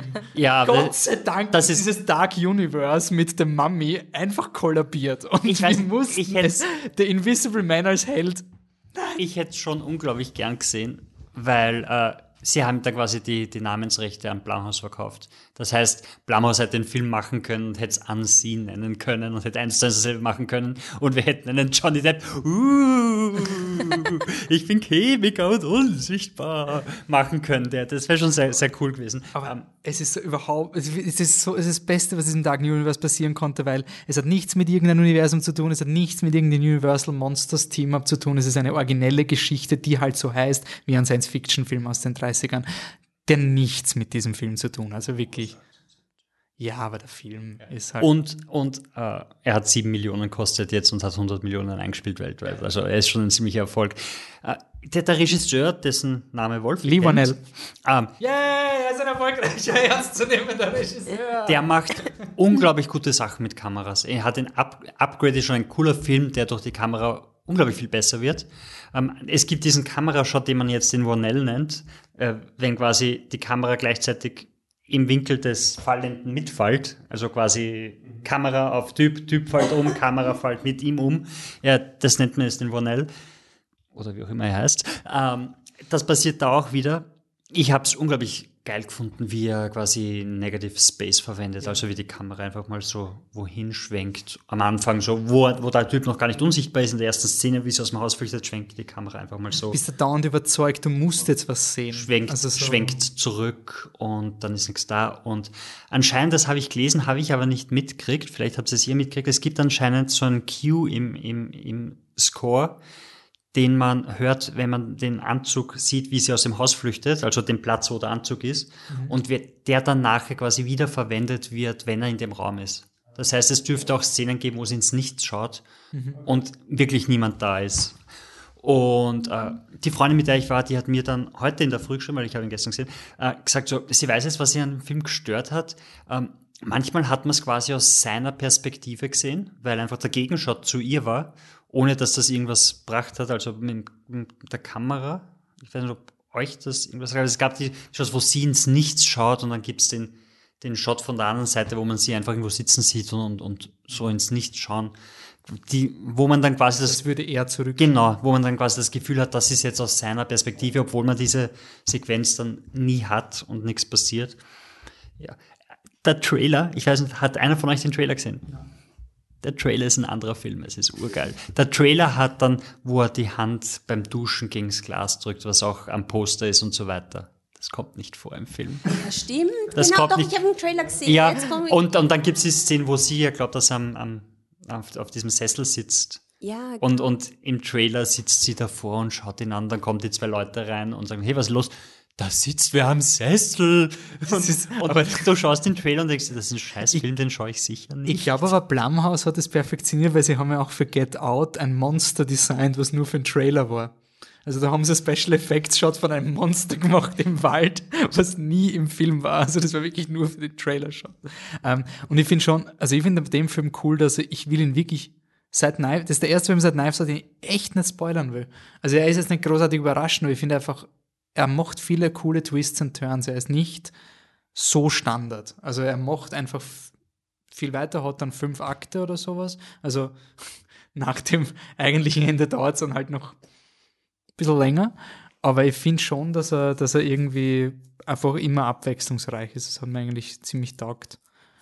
Ja, sehr gut. Sehr gut. Ähm, ja, auch ein sehr gut. Empfehlenswert, aber in erster Linie wegen dem Kino. Ich glaube, ich müsste ihn nochmals sehen, aber ich kann. ist auch ein Glaubst du, schafft er ein zweites Mal? Ich habe richtig, also bei mir ist es so ein, ich will, dass er in meinen Top Ten Listen ist, weil man so taugt, ich habe ein bisschen Angst, dass man den Namen schaut, dass er den Umf verliert. Ich glaube schon, also mir ist es im Kino ähnlich gegangen. Also ich habe ihm jetzt quasi Benefit of a Doubt sehr gut gegeben. Aber im, im Kino fand ich es auch extrem, also fand ich schon anstrengend. Obwohl die ich die erste Szene schon gehört habe, wie die Metallschüssel. Also, aber ich musste da ein paar Jugendliche zurechtweisen, sogar weil es einfach, es war unausstehlich. Und das Ja, hat mich es dann ein bisschen furchtbar. Hinter mir sind aufgerollt. gesessen, die so auch so, hat jemand der Leute geredet, du bist die, bist die Lebensretter. Und dann ich gedacht, Alter, scheiße. Und dann, zack, super diszipliniert. Eine Zehnergruppe. wow. Wirklich Schön. so, yes, das ist schön. Ich kann nicht der grumpy old man sein. Das Ja. war so richtig disziplinierte allem, ich Teenie-Gruppe. hätte, ich hätte von Reihe zu Reihe gehen müssen und jeden erwarnen, der da drinnen sitzt. Es, es war einfach, es war einfach wirklich. Und der Typ hat schon den Hund misshandelt, oder? Also der, der, der, der Hund hat schon gelimpt am Ende, also wie er wieder aufgetaucht ist. Gell? Also in der ersten Szene sprintet er weg bis zum Ja, mehr und dann am Ende ist er schon ziemlich. Ich glaube, das ist ja auch so der Grund, warum sie mit dem Hund erst recht gut bondet oder weil sie beide dem ausgeliefert sind. Okay, gut, dann kommen wir zum Grande Finale. Das ist nicht französisch. Le Grand Finale. Catastrophique Magnifique. Aber sag nicht, wie der Film heißt. Sagst du. Ähm, ah, scheiße. Ähm, es ist jedenfalls der neue Film von Céline Sciamma, die wir alle ähm, lieben, vor allem ich. Ähm, sie hat unter anderem gemacht ähm, Tomboy, Bontefil hat sie gemacht ähm, und die Drehbücher geschrieben zu, äh, auf jeden Fall zu Mein Leben als Zucchini und so ziemlich jeder Film, äh, wo sie ihre Finger dran hat, finde ich großartig, wenn nicht mehr.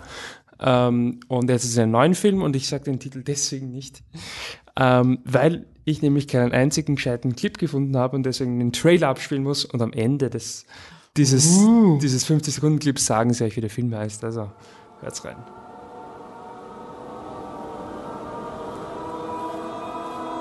Ich bin hier, um sie zu malen. Das erklärt diese Blicke.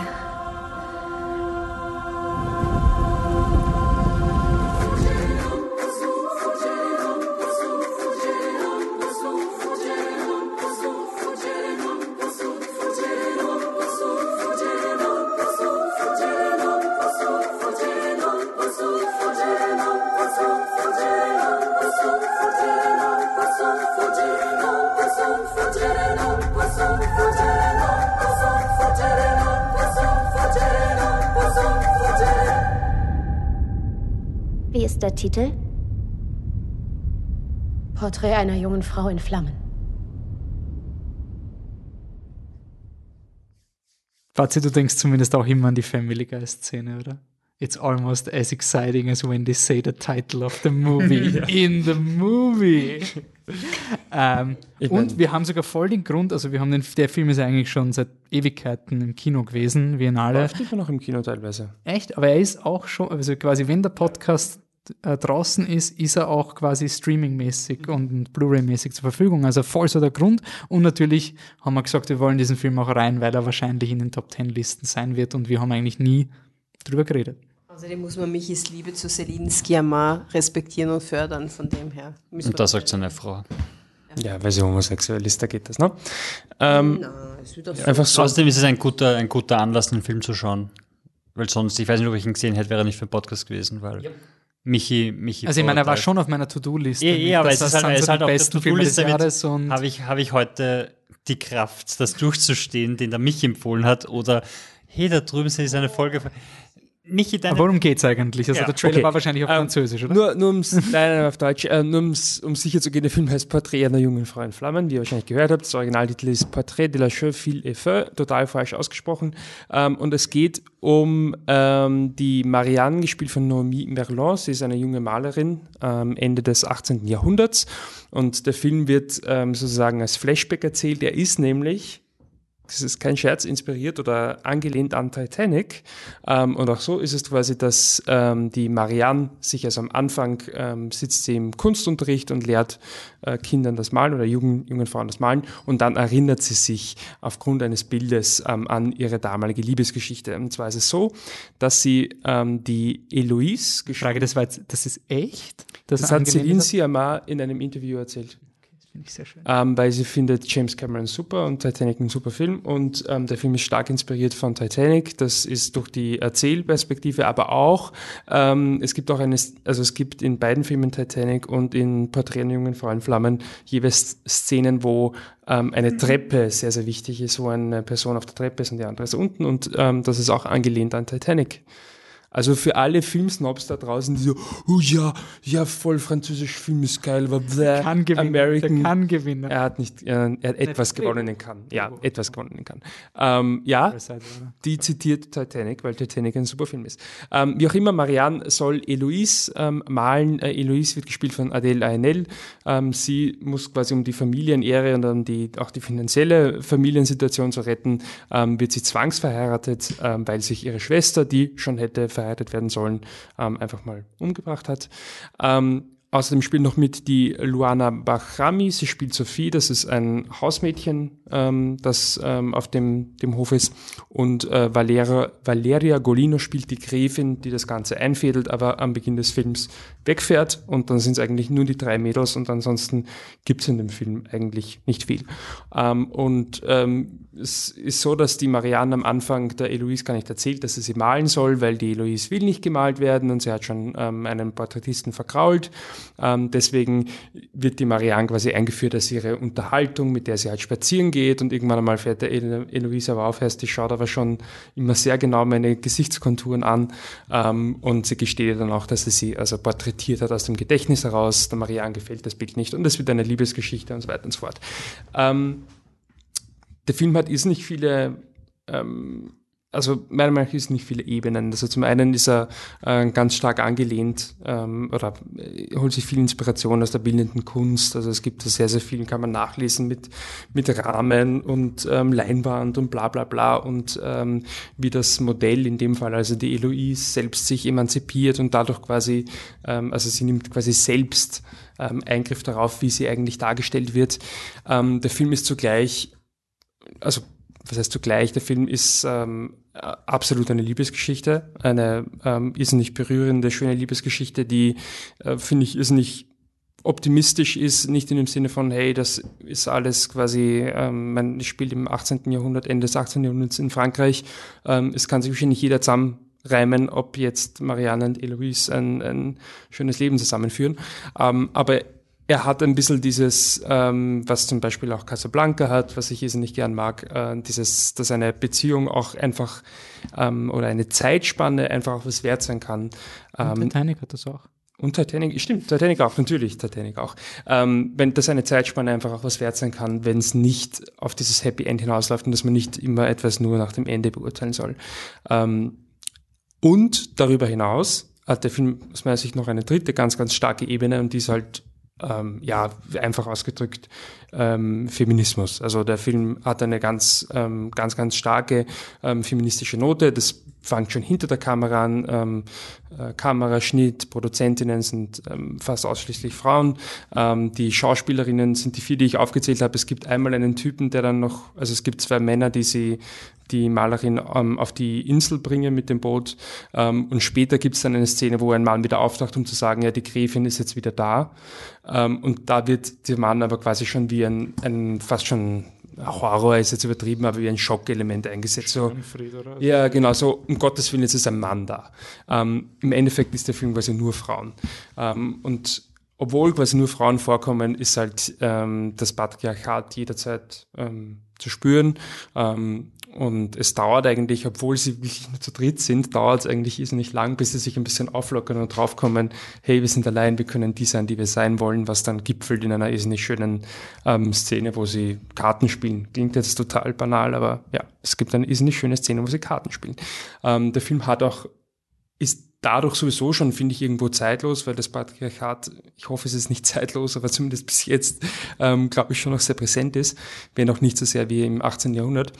Ähm, der Film hat aber auch eine ganz, ganz klare Referenz zur Gegenwart, ähm, weil die ähm, Sophie, also das Hausmädchen, die ist, ähm, wird ungewollt schwanger ähm, und sie ähm, möchte das Kind abtreiben. Und jeder, der der wirklich glaubt, dass, dass Abtreibung das größte Problem der Gegenwart ist. Und, und ähm, ja, der soll sich den Film mal anschauen ähm, und anerkennen, was für ein Segen es ist, dass solche Lebensentscheidungen heute natürlich gesetzlich leider Gottes in vielen Ländern eh nicht gehen, aber zumindest ähm, medizinisch einfach nicht mehr das sind, was es früher war. Ähm, und das ist ein Segen. Ähm, und hört auf, den Frauen einzureden, was sie mit ihren ungeborenen Kindern machen sollen. Ähm, ich könnte jetzt noch viel weiter reden, was so toll ist an dem Film. Ähm, für mich gipfelt es dann halt einfach auch schon, also ich finde am Anfang, der Film ist ein Film, finde ich, da muss man dranbleiben. Die ersten 15, 20 Minuten, sie reden ist nicht wenig, das machen sie im ganzen Film, aber der Anfang ist schon sehr hart. Also da passiert wirklich nicht wahnsinnig viel und ich kann es verstehen, wenn man da irgendwo emotional aussteigt, aber ich kann euch nur empfehlen, bleibt dran, weil der Film wird dann schon sehr, sehr direkt auch in seiner Emotion und ich finde die letzten ähm, 15 Minuten so fantastisch ich den Film bis dorthin finde, aber die letzten 10, 15 Minuten, 10 Minuten eher, es gibt dann einfach, er hat quasi ein doppeltes Ende. Ähm, also man hat ein bisschen das Gefühl, Celine Siamar hat zwei Ideen gehabt, wie man das Ende perfekt inszenieren könnte und sie hat beide gewählt. Ich finde es gerechtfertigt, weil sie beide so fantastisch sind. Ähm, ich finde tatsächlich, dass die letzten fünf Minuten dann einfach noch besser sind als der Rest des Films. Drei sogar, oder? Es gibt sogar drei Enden. Ich habe mir, hab mir zweimal gedacht, so jetzt könnte er enden. Und also, okay, nein, gut, zum Glück hat er das perfekte Ende nicht ja. genommen, weil das ist noch besser, aber jetzt könnte er enden. So, okay, nein, zum ja. Glück hat er zweimal das perfekte Ende nicht es genommen. Es gibt quasi die, den klaren, ähm, quasi den Payoff. Am, am Ende gibt es halt doppelt. Ähm, er ist, by the way, noch nicht schön gefilmt und die Schauspielerinnen sind unglaublich gut. Ähm, und Celine Siamar ist einfach, ist einfach eine Göttin. Und ähm, was man auch äh, ich, ich glaube, ich lobe sonst Celine Sciamma schon immer eher für ihre Drehbücher. Ähm, ist auch so, dass sie dann teilweise gar nicht Regie führt. Ähm, ich finde den Film auch visuell irrsinnig stark. Ähm, und wenn das gilt, was Adrian Golginger meinte im letzten Podcast, dass man Regisseure dann auch beurteilen sollen, wie gut die Schauspieler sind, dann ist Celine Sciamma als Regisseurin ähm, ziemlich gut. Das ist so schwer, jetzt danach noch was zu sagen. Was willst du jetzt sagen nach dem tollen Monolog, nach dem perfekten? Das war fast wie ein Artikel. Voll, voll gut. Genau, voll gut. Ja, finde ich auch so. Mhm. Alles, was du diese gesagt hast, Bruder. ja, damit bleibt's auch. Ich, kann, ich weiß, ich kann nicht mehr was anderes dazu sagen. Der mich hat eh schon alles. Das war wie ein, wie ein Artikel zuzuhören. Da kann ich jetzt nur noch zustimmen und sagen, ja, passt, würde ich nicht umschreiben. Danke. Bitte. Ich finde es irgendwie lustig, weil es ist ja doch, das ist dann französischen, wo machen wir französischen Kurzfilm mit Lesbensex quasi immer so, aber der Film macht es immer genauso nicht Porno. Also schon, dass schon das so und sowas, aber dann gibt er dir quasi, dann, dann gibt es einfach so einen Cut und dann liegen sie einfach nicht mehr. Also richtig, ich weiß nicht, er spielt sich einfach total cool damit. Und er hat so eine unaufgeregte Sexualität, also so wie die Hauptdarstellerin auf die Insel kommt und dann sich einfach mal knockert vor das Feuer sitzt in einer extrem ästhetischen Pose, also wie sie sich da einkauert und so, das ist halt wirklich einfach, wie es gefilmt ist, schön auf nicht Porno schön quasi. Also, es ist wie ein Gemälde. ja, es ist wirklich so ein, ein, ein Porträt. Ähm, also wirklich, selbst wenn ich keine Ahnung von Kamera habe, ich habe wirklich bedenklich wenig Ahnung von Kamera, ich, ich glaube, jedem fällt bei diesem Film doch auf, dass es wie Gemälde ausschauen. Also er ist wirklich so, huh, wow. Also ich finde, er hat mich irrsinnig an Favorite erinnert, von der, von der Schönheit der Sets und Kostüme. Also wirklich so, das ist richtig ästhetisch, also richtig toll. Ähm, und lustigerweise, dass er so was banale, also so banale Szenen so gemäldeartig gemacht hat, mir eigentlich sehr, sehr fasziniert. Auch so, so, so Shots, die halt passieren können, aber die halt wahrscheinlich unglaublich, wo sie in dem hohen Gras sind und die Bären suchen für diesen Abtreibungsdrang wo am Anfang halt nur das hohe Gras ist und so wupp, und dann, dann poppen alle gleichzeitig auf. Also super choreografiert, aber es kann halt passieren, dass die halt quasi alle gerade im gleichen Moment aufpoppen. Ähm, und ich weiß nicht, was mir gefallen hat, war, dass der Film, er hat schon so diesen, diese urschöne Schärpe, die dann rübergebunden ist, aber gerade nicht so, wie es sich erwartet. Also so, gerade so dieses, oh, jetzt erzähle ich dir die Geschichte vom Porträt, aber er macht dann nicht genau den Bogen zurück. Also so diesen, jetzt muss das aber, was im ersten Akt, in der ersten Szene etabliert wurde, muss jetzt genau so ausgeführt werden, sonst ist kein Character Arc. Also es ist so, es ist urstimmig zum Schluss, aber nicht auf diese Art, dass jetzt alles so in die Box, in die Schublade geben wird. Also ich finde oftmals in Filmen das Problem ist, wenn du am Anfang etablierst, das ist so der Konflikt und am Ende reduzierst du es drauf, dann hast du als Publikum das Gefühl, es war eh immer alles da. Es ist kein organisches Wachstum der Figuren. Und in dem Film, die letzte Szene ist eine Szene, die du eigentlich wenn du das Opening sehen würdest und dann cuttest du zur letzten Szene, ist sie überhaupt nicht verständlich, was diese letzte Szene soll.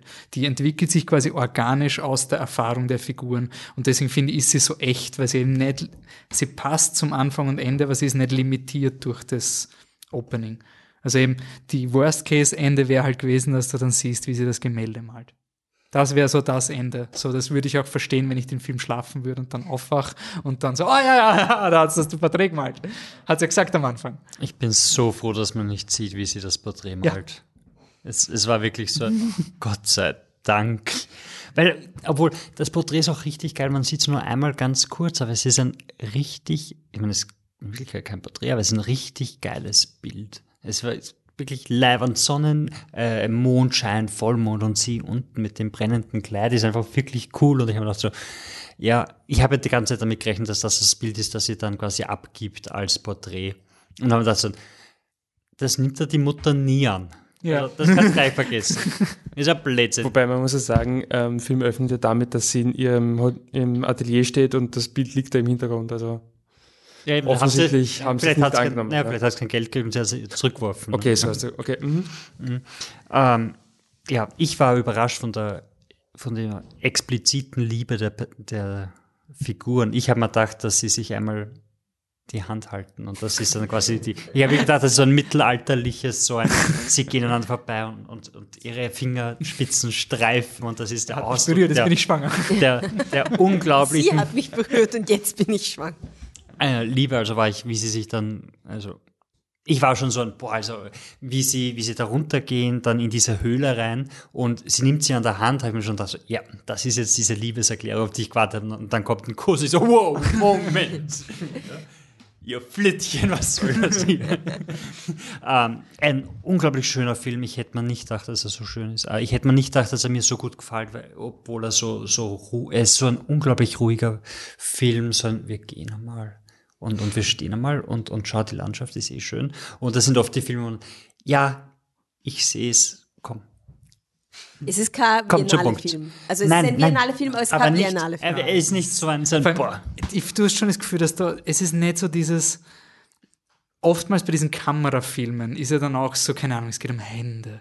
Und dann so bis zu noch 50 Minuten Hände bist du, ich hab's kapiert, es geht um Hände, okay. Also äh, äh, der Film wäre ja auch so ein, oh, wie hat denn der Film geheißen? Die, die, die, die, die äh, Liebhaberin, wo so auch immer so die, die Gemälde vorgekommen sind, so, und du denkst dir so, da, da, wie wenn die, die, die Schallplatte mal so kratzen wird, weil jetzt muss ich noch zeigen, dass es um Gemälde geht. Und in dem Film, ja, es, es geht schon um Gemälde und es geht um Geschichten, aber es ist urschön. Es ist so ein weiches Bett und, und da, darum geht's schon auch, aber es gibt auch andere Dinge als Gemälde. Und der Film ist so, der Film ist so, ich finde ihn so überraschend. Einerseits einmal das mit der expliziten Liebe und dann die Anfangssequenz, wo sie mit dem Boot fährt und dann fliegen ihr die Dinger rein und schwimmt weg und den Männern ist es scheiße, die drehen nicht mal um. Ja, sie muss einfach da reinhupfen und, und nachschwimmen und dann, und das alles. Ähm, fast keine Musik in dem Film. Und wenn sie dann kommt, ist sie unglaublich stark. Also ich habe das, das vergisst man irgendwie, oder ich, wie, wie schwierig es damals war, quasi zur Musik zu kommen. Und die einzige Möglichkeit, die sie hatten, waren, zu diesem Lagerfeuer zu gehen, wo sie dann alle in diesem Chor singen, dieses unglaublich das cooles Stück, das ist fantastisch. Das ist ein, Das haben wir übrigens vorher gehört. Das kommt im Trailer vor. ja, das ist unglaublich toll. Also, also das hat mir wirklich, wirklich gut gefallen und dann, dann fängt sie schon brennen und fällt um. Einfach auch irgendwie so der Humor, der drin ist. Ähm, Ich finde diese, diese Orpheus-Parallele finde ich so toll. Also, wo sie Aber da reden, ist was das, das nicht scheiße? Das habe ich mir urgefragt. Es ist so aufgedruckt, das regt mir normalerweise so auf, aber es ist so gut. Also so dieses, sie erzählen die Orpheus-Geschichte und am Ende, für den Fall, dass du es nicht checkst, ist, jetzt ist auch so Orpheus mit Weggehen und so.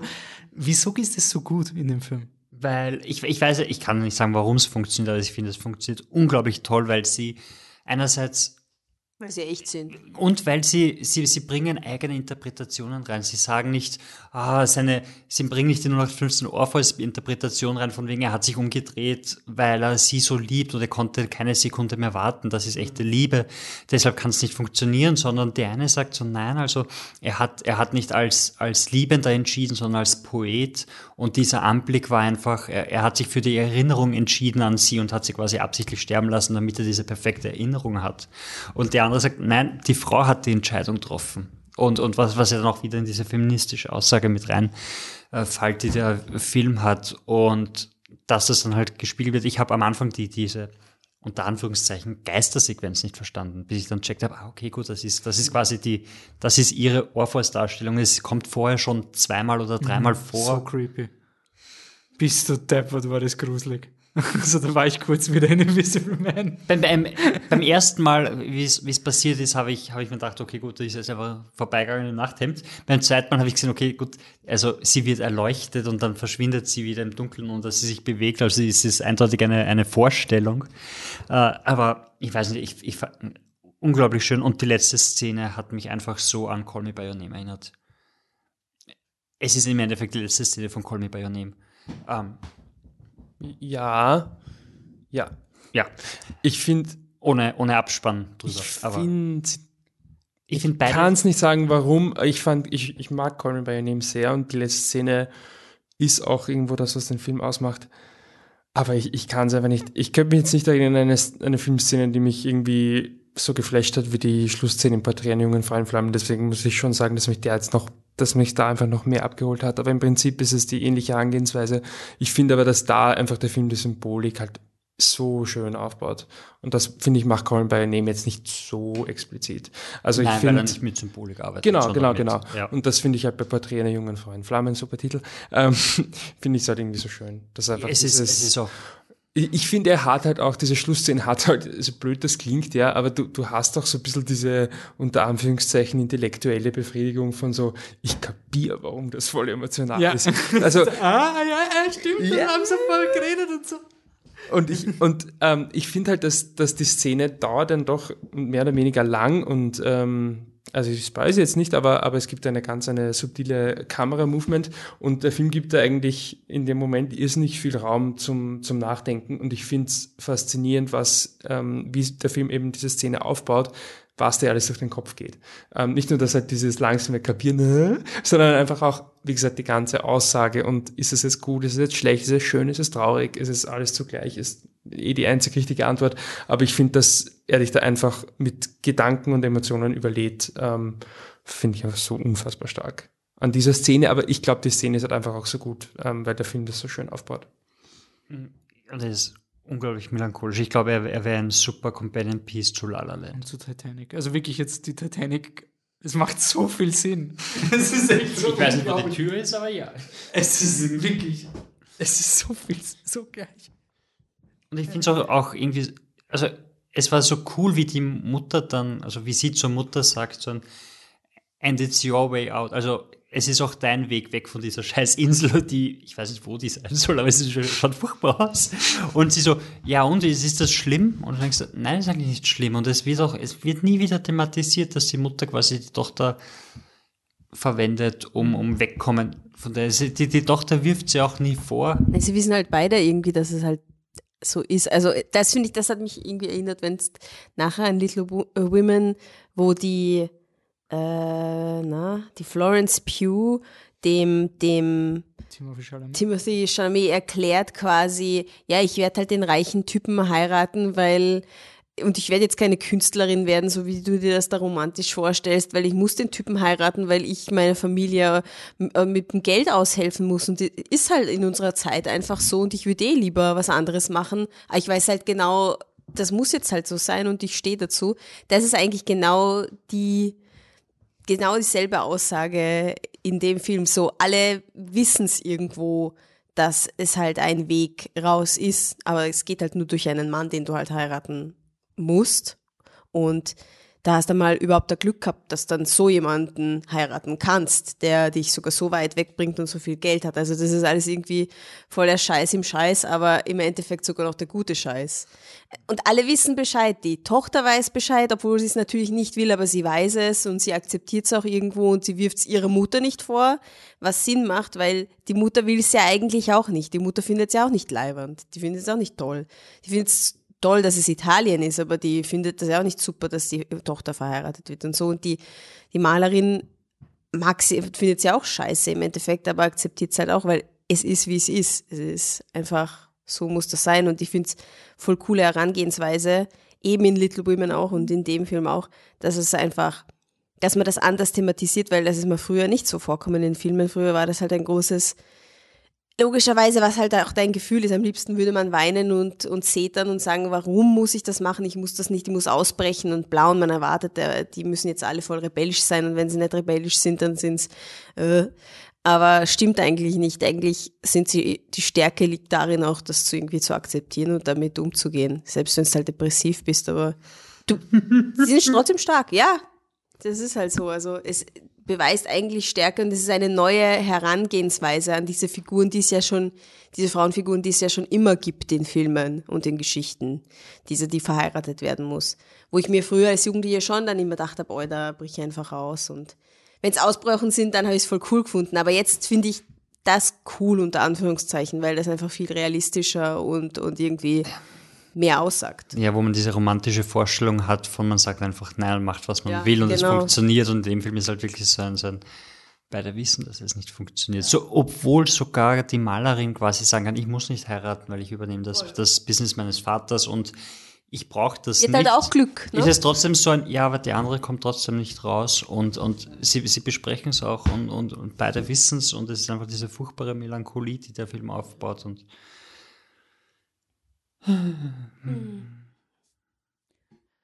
Was ich mir auch gefragt habe, wieso der Film eben einerseits mit also ich habe es auch interessant gefunden, dass der Film Dinge macht, die keinem anderen Film so vergeben hätte, so, so, du hast eine Abtreibungsszene und die Frau liegt neben einem kleinen Boah, das Baby. war so super. Wieso ist das so? so es war wirklich so ein, super. so, normalerweise, wenn das der Haneke macht, denke ich mir, ja, weißt du, was du kannst. Äh, Es ist, es so eine, die Art, du merkst, es dass wird, es von so- Frauen ist. Ja, es, Sorry, aber das ist wirklich. es ist nicht so dieses Schau arg und jetzt verliert sie das und sie schaut ihm noch ins Gesicht, was sie gerade verliert. Nein, es ist ein Weil es auch nicht auf Show Ja. gemacht Es, ist. es, ist, es ein- ist da und du, du hast wirklich so diesen Raum drüber nachzudenken. Es ist halt der. Also- weibliche Blick auch ein bisschen auf die Dinge, dass das alles halt sehr nah beieinander liegt. Das Baby, die Abtreibung, Pudern und so weiter. Mhm. Frauen müssen zusammenhalten. Das ist halt einfach wirklich ein weiblicher Blick. Es ist arg, weil es traurig und gefährlich und so ist, aber es ist irgendwie die Natur, die man halt akzeptiert und die die Frauen halt auch ak zu akzeptieren haben, weil so anders ist es nicht. Aber du spürst doch irgendwie, dass sie, wie sie im Bett liegt und, und quasi das Prozedere passiert, dass sie das, das Kind liebevoll anschaut und, und irgendwie so so, ein, ja, die, ich werde auch mal ein Kind haben und ich hoffe, es ist Genau. so süß wie das, aber es passt halt gerade nicht und, und ich komme damit, die Situation kann ich kein Kind haben, aber das bedeutet nicht, dass ich Kinder hasse und das bedeutet nicht, dass ich da quasi in den Tod schaue, den ich verursache, sondern es ist einfach so ein, so ein liebevoller Blick auf ein Baby mit, ah, ich hoffe, ich habe auch einmal ein Kind, das so schön ist wie das, ohne, irgendwie auch ohne zu ist urteilen. judging, ja, genau. Es, Es ist, es ist einfach, einfach, alles in diesem Film ist urteilsfrei. Eigentlich mit, allein mit dieser Szene müsste man alle Abtreibungsgegner die Ketten zersprengen, weil genau das ist es. Genau das ist es. Warum nicht? Ich glaube, ein Abtreibungsgegner sieht da eine Frau, die Das quasi genau. checkt, Eh. was sie gerade Ja. macht. Ich weiß eh, aber theoretisch, ich meine, Ja. mehr Aussage, das ist ja die Aussage, die alle, das ist ja das, dass man nur weil eine Frau abtreibt, heißt es nicht, dass sie eine Kindermörderin ist und Ja, Kinder dass sie sich dessen nicht bewusst ist, was da gerade passiert oder so. Es ist, das und das heißt auch nicht, dass sie nicht vielleicht später doch noch ein Kind will und das auch lieben kann und so. Also dass sich diese zwei Dinge nicht ausschließen. Also es ist ja auch irgendwie ein bisschen, diese Szene zeigt halt die biologische Seite von dem Ganzen. Einfach, dass das, wie ich schon gesagt habe, einfach nah beieinander liegt, das Ganze.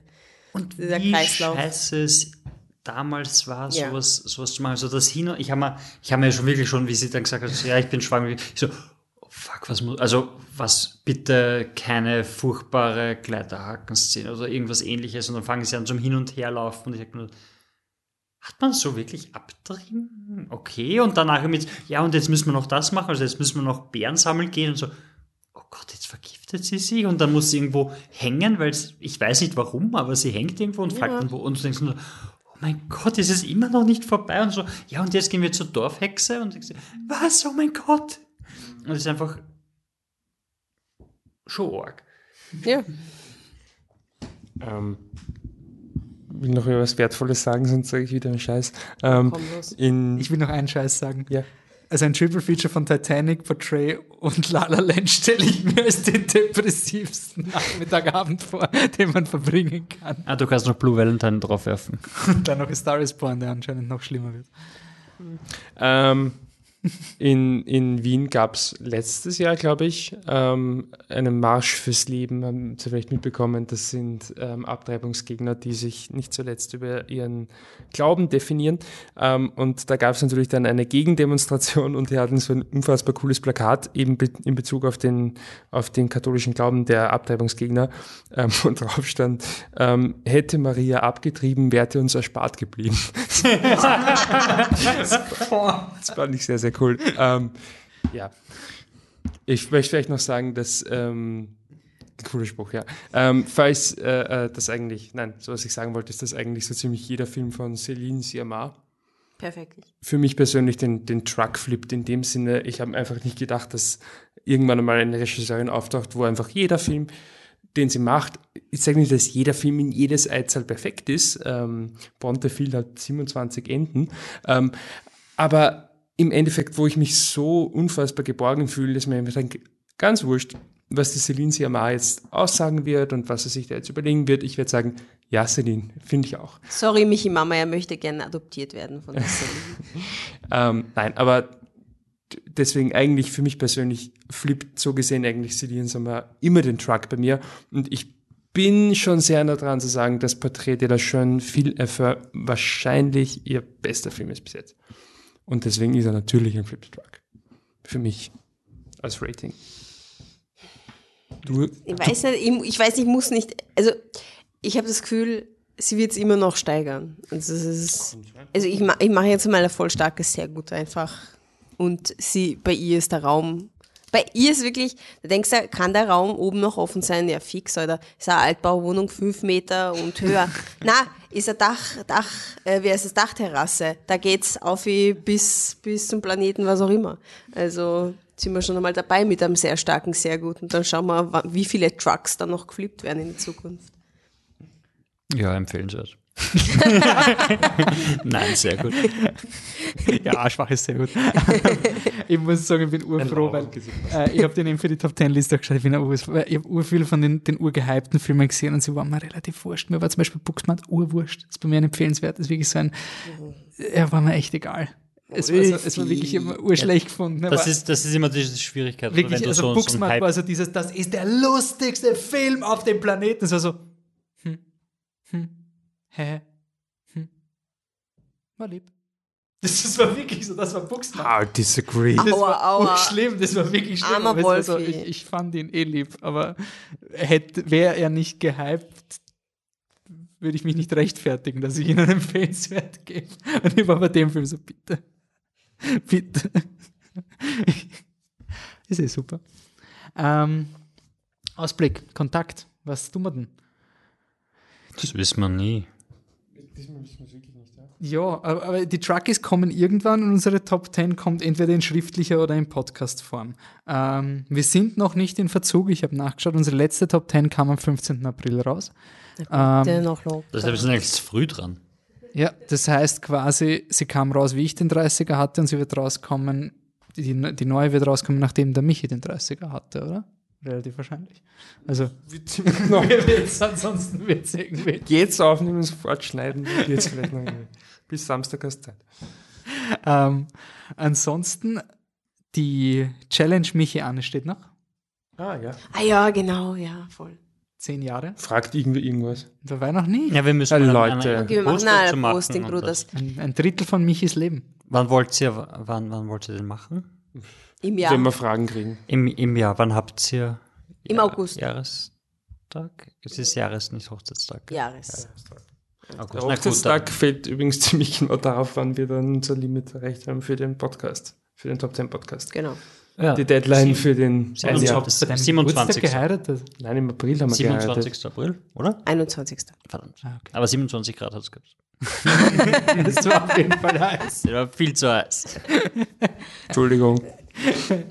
Okay, äh, Christopher Nolan Retrospektive kommt, also es kommt ein Post zu Michi Anne Revival. Nein. Free Revive. Breakup. Na, was, was, war, was haben wir gesagt? Ihr macht ein Breakup, damit wir dann Bren, äh, Brennifer haben, oder? Ja. Ah ja, genau, ja. das müssen wir voll. schon noch irgendwie durchziehen. Ah ja, wie wusstet ihr, dass sie schon zusammen sind und sie schon schwanger ist? Was? Oh Gott. Äh, Beides, von, äh, beides stimmt nicht, aber laut InTouch, das im Büro liegt, ist sie schon schwanger. Ah, haben sie eigentlich Kinder gemeinsam? Nein, sie dann gar keine Kinder. Ja, dann wird sie jetzt Das war immer das Ja, Traurige. ich meine, ich mein, sie, ist, sie ist erst 53 oder Die so. biologische Uhr tickt, Jennifer. Also, Welche die biologische, die, die ich weiß nicht. Die Laboruhr tickt, Freunde. Okay, gut. wir schweifen ab, der Wolfi schaut schon ganz verlegen. Nein. Ähm, aber es ist auch, wie es Gute ist, dass es jetzt immer dieser Zeitpunkt ist, wo wir eh ein bisschen schleifen lassen können, weil es ist jetzt auch nicht so die Kinosaison. Also ein neuer Pixar-Film ist draußen, er soll, er hat 80 Prozent, es ist für einen Pixar-Film so pff, 20 Prozent ungefähr, also vom, soll eh lieb sein. Nee, es soll- ich habe immer es soll- gespoilert, es- hat eine nette Message. Es soll, es soll einfach unglaublich unterhalten sein, aber halt nicht, Ja, nicht ja Pixar. nix, nicht Pixar. Also, eh, voll. wenn darf ja auch einmal. Er soll, Es- er er, soll bright Link auf gut sein. Also der, der, der, der Will Smith, dieser Film. Der, der Netflix, Bright. Oder hat das? Nein, Ach so, na, na gut, okay. der, gut. der Rass aber Fantasy ich mein, Rassismus in der Aber der, der, der, sowas. Gag ist doch, der Gag ist doch einfach nur, dass beide quasi äh, Fantasiewesen in einer echten Welt haben. Ja, genau, Weil, also so wie weil ja, Technik ist hat einfach sich- als, als Magic. Das ist zumindest bei, bei, bei uh, Onward. Onwards. Ist, ist der Gag. ähm, sie waren zwar alle Magic, aber es war uranstrengend, da und irgendeinen Scheiß zu beschwören, damit man irgendwo hinkommt. Deshalb haben sie ein Auto erfunden, weil es trotzdem praktischer ist. Ja, ich werde ihn schauen, nachdem ich Coco geschaut habe. Und sicher bevor ich Incredibles. Ich wirklich so Pixar so angeschaut, das ist echt echt gespannt. hart. Also so. Schau Coco. Ich bin, wäre echt gespannt. Nachdem Er du soll ja ganz okay sein. diesen, aber du magst ihn der, nicht. Der Ed Sheeran Drecksfilm, nachdem du die auch so gern magst. Yesterday? Yesterday? Yesterday, ja, dann, dann, dann wäre ich gespannt. Ob, ob Mich- Co weil Coco ist auch ein Yesterday Yesterday war Musikfilm. eher ein empfehlenswert. Achso, okay. Hey, Yesterday, Also, ko- kommen Sie am Ende zusammen? Ich dachte, ich dachte. Ich bin, Ich heute von, ich bin heute von der Arbeitskollegen gefragt worden, ob sie am Ende von Yesterday zusammenkommen. Weil sie schaut nur, wenn ein Film gut ausgeht. Ja, ich glaube schon. Ja. Okay, Ja. gut, dann kannst du ihn schauen. Gut. Nein, es ist ich habe gesagt, sehr- ich habe geschlafen und irgendwo war John Lennon. Ich Sag- weiß es nicht. Sag ihr, nein. Dann sie ist auch so, sie hat, sie hat gefragt, so ein Irishman, er stirbt wer? So, Wer das ist? das sage ich das hier nicht. Stirbt der Robert? Alter, du wirst ihn schauen müssen. Nein, weil ich, ich schaue ihn nicht, wenn der L oder der Robert oder der Joe stirbt, dann, dann schaue ich ihn nicht. Hm. es ist ein Das ist ein Gangsterfilm. fucking Gangsterfilm. Ich meine, schau mal nach, wenn wenn El Pacino spielt und schau auf Wikipedia. Ja, ja. Ei, ei, ei. Ja, ansonsten, Schaut's nicht auf Wikipedia. ja, oder sei wie mein Papa, der mir jeden Formel 1 und Sportfilm immer spoilert. Senna, danke, so 20 Minuten vor Ende habe ich erfahren, was beim Senna passiert ist. Rush, na, du wirst doch wohl wissen, dass da, da, da, da. Und Ford vs. Ferrari war auch knapp, aber ich habe es dann vergessen. Aber das finde ich urgemein, weil natürlich stimmt so historische Begebenheit. Theoretisch, also ist es so, wenn ich sage, Apollo 11, Spoiler Warning, ich weiß nicht, ob ich sagen darf, aber sie kommen dann zum Mond. Das ist so ein, Ja. Ich meine, Spoilerwarnung, Hitler wird im Kino erschossen. Weißt, Ja, genau. Also genauso wie es unterrichtet wird. Ja, ich meine, es ist halt immer die Frage, wie, wie arrogant man mit dem eigenen Wissen ist. Also kann man annehmen, dass Person XY weiß, dass es Apollo Ich habe 11 die war? Donald auch gespoilert. Ja, eben, aber insofern. weiß, muss, muss Leute wissen, dass es der Apollo 11 war und nicht der Apollo 13? Weil. Für da- einen gibt es ja einen Film. Also Eben, muss wird ja wohl der sein? Oh, das wäre so geil. Also wenn ich die Person treffe, die, oh, speaking of komische Dinge, wo ich glaubt habe, das würde ich nie im Leben erleben. Die Donald, ich sitze im Kino, vor mir erster Reihe stehen Leute auf, ja, und ich meine, das stimmt ja eh nie, weil ich meine, den Parasite, die normal ist so super cool, aber urscheiße und dann gewinnen noch alle Oscars. Ich hätte nie geglaubt, dass ich diesen Satz im echten Leben höre. Also so, auch im Actor-Studio, im, im Mutti-Kino. So, da sitzen nicht die, die Invisible Man-Leute, da, da sitzen die Donald-Schauer. So, Aber dann, die Schnittmenge kann doch nicht Parasite hassen. ein Arbeitskollege Doch. von mir findet ihn auch ein bisschen overrated. Ja, Meine Overrated ist ja Freundin okay. Overrated ist ja, wenn du sagst, er ist so wie Knives Out, das ist jetzt nicht der beste Krimi ever. Ja, eh nicht. Ist ja, sag, dass er schlecht ist. Bitte sag mir, dass Knives Out offiziell schlecht ist. I fucking dare you. Das geht nicht. Ja, okay. Äh, Contact-Ding. Machen wir. Contact-Ding. Christopher Nolan kommt, ich hab, arbeite noch an der Retrospektive. Es Klingt so, als würde ein Podcast kommen. Ja, vier. Er soll, aber er soll sich einfach selber einladen. vier, Ja, aber, aber der Nolan antwortet nicht und Wir der Lee Smith ist auch versuchen. beschäftigt und David Goyer will ich nicht. Und dem habe ich gesagt, David, nein. nein, nein. nein. Äh, Passt schon, danke. David schon auf. Batman, willst du? Nein, nein, fast schon, fast schon, David, tut mir leid. Uh, gerade da bin ich nicht da. Ja. Also David, wenn du uns schreiben willst. Ich würde ihn eh einladen, sagen wir nicht so. Nein, wir würden ihn nicht einladen, aber wir würden ihn. Wir würden ihn wir nehmen. Wäre er vor der Tür, würden wir die Tür aufmachen und ihm sagen, Und sagen, bitte können Sie auf einen 20er wechseln. ähm, wir sind auf Twitter und auf Facebook at Flip the Truck. Auf Twitter sind wir flip unterstrich der Truck und wir sind auch auf Insta at Flip the Truck und da macht der Wolfi coole Stories. Nein. ähm, ja, contact at flipthetruck.com könnt ihr uns lange E-Mails schreiben, falls das eine Kommunikationsform ist, die ihr noch anwendet Urangenehm. privat. Ähm, wir sind sonst nirgends. Unser TikTok-Channel existiert nicht. Unser Slack-Channel weiß ich nicht, wo er ist, aber angeblich Ich bin der Einzige, der den hat anscheinend. Ähm, er ist hilarious. ich schreibe mir selber Witze.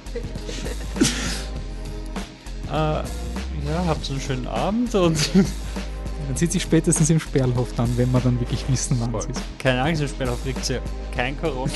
da kriegt sie vielleicht noch die spanische Grippe. Das. Danke fürs Zuhören. Bis zum nächsten Mal. Ciao. Tschüss. Tschüss. Tüdelü.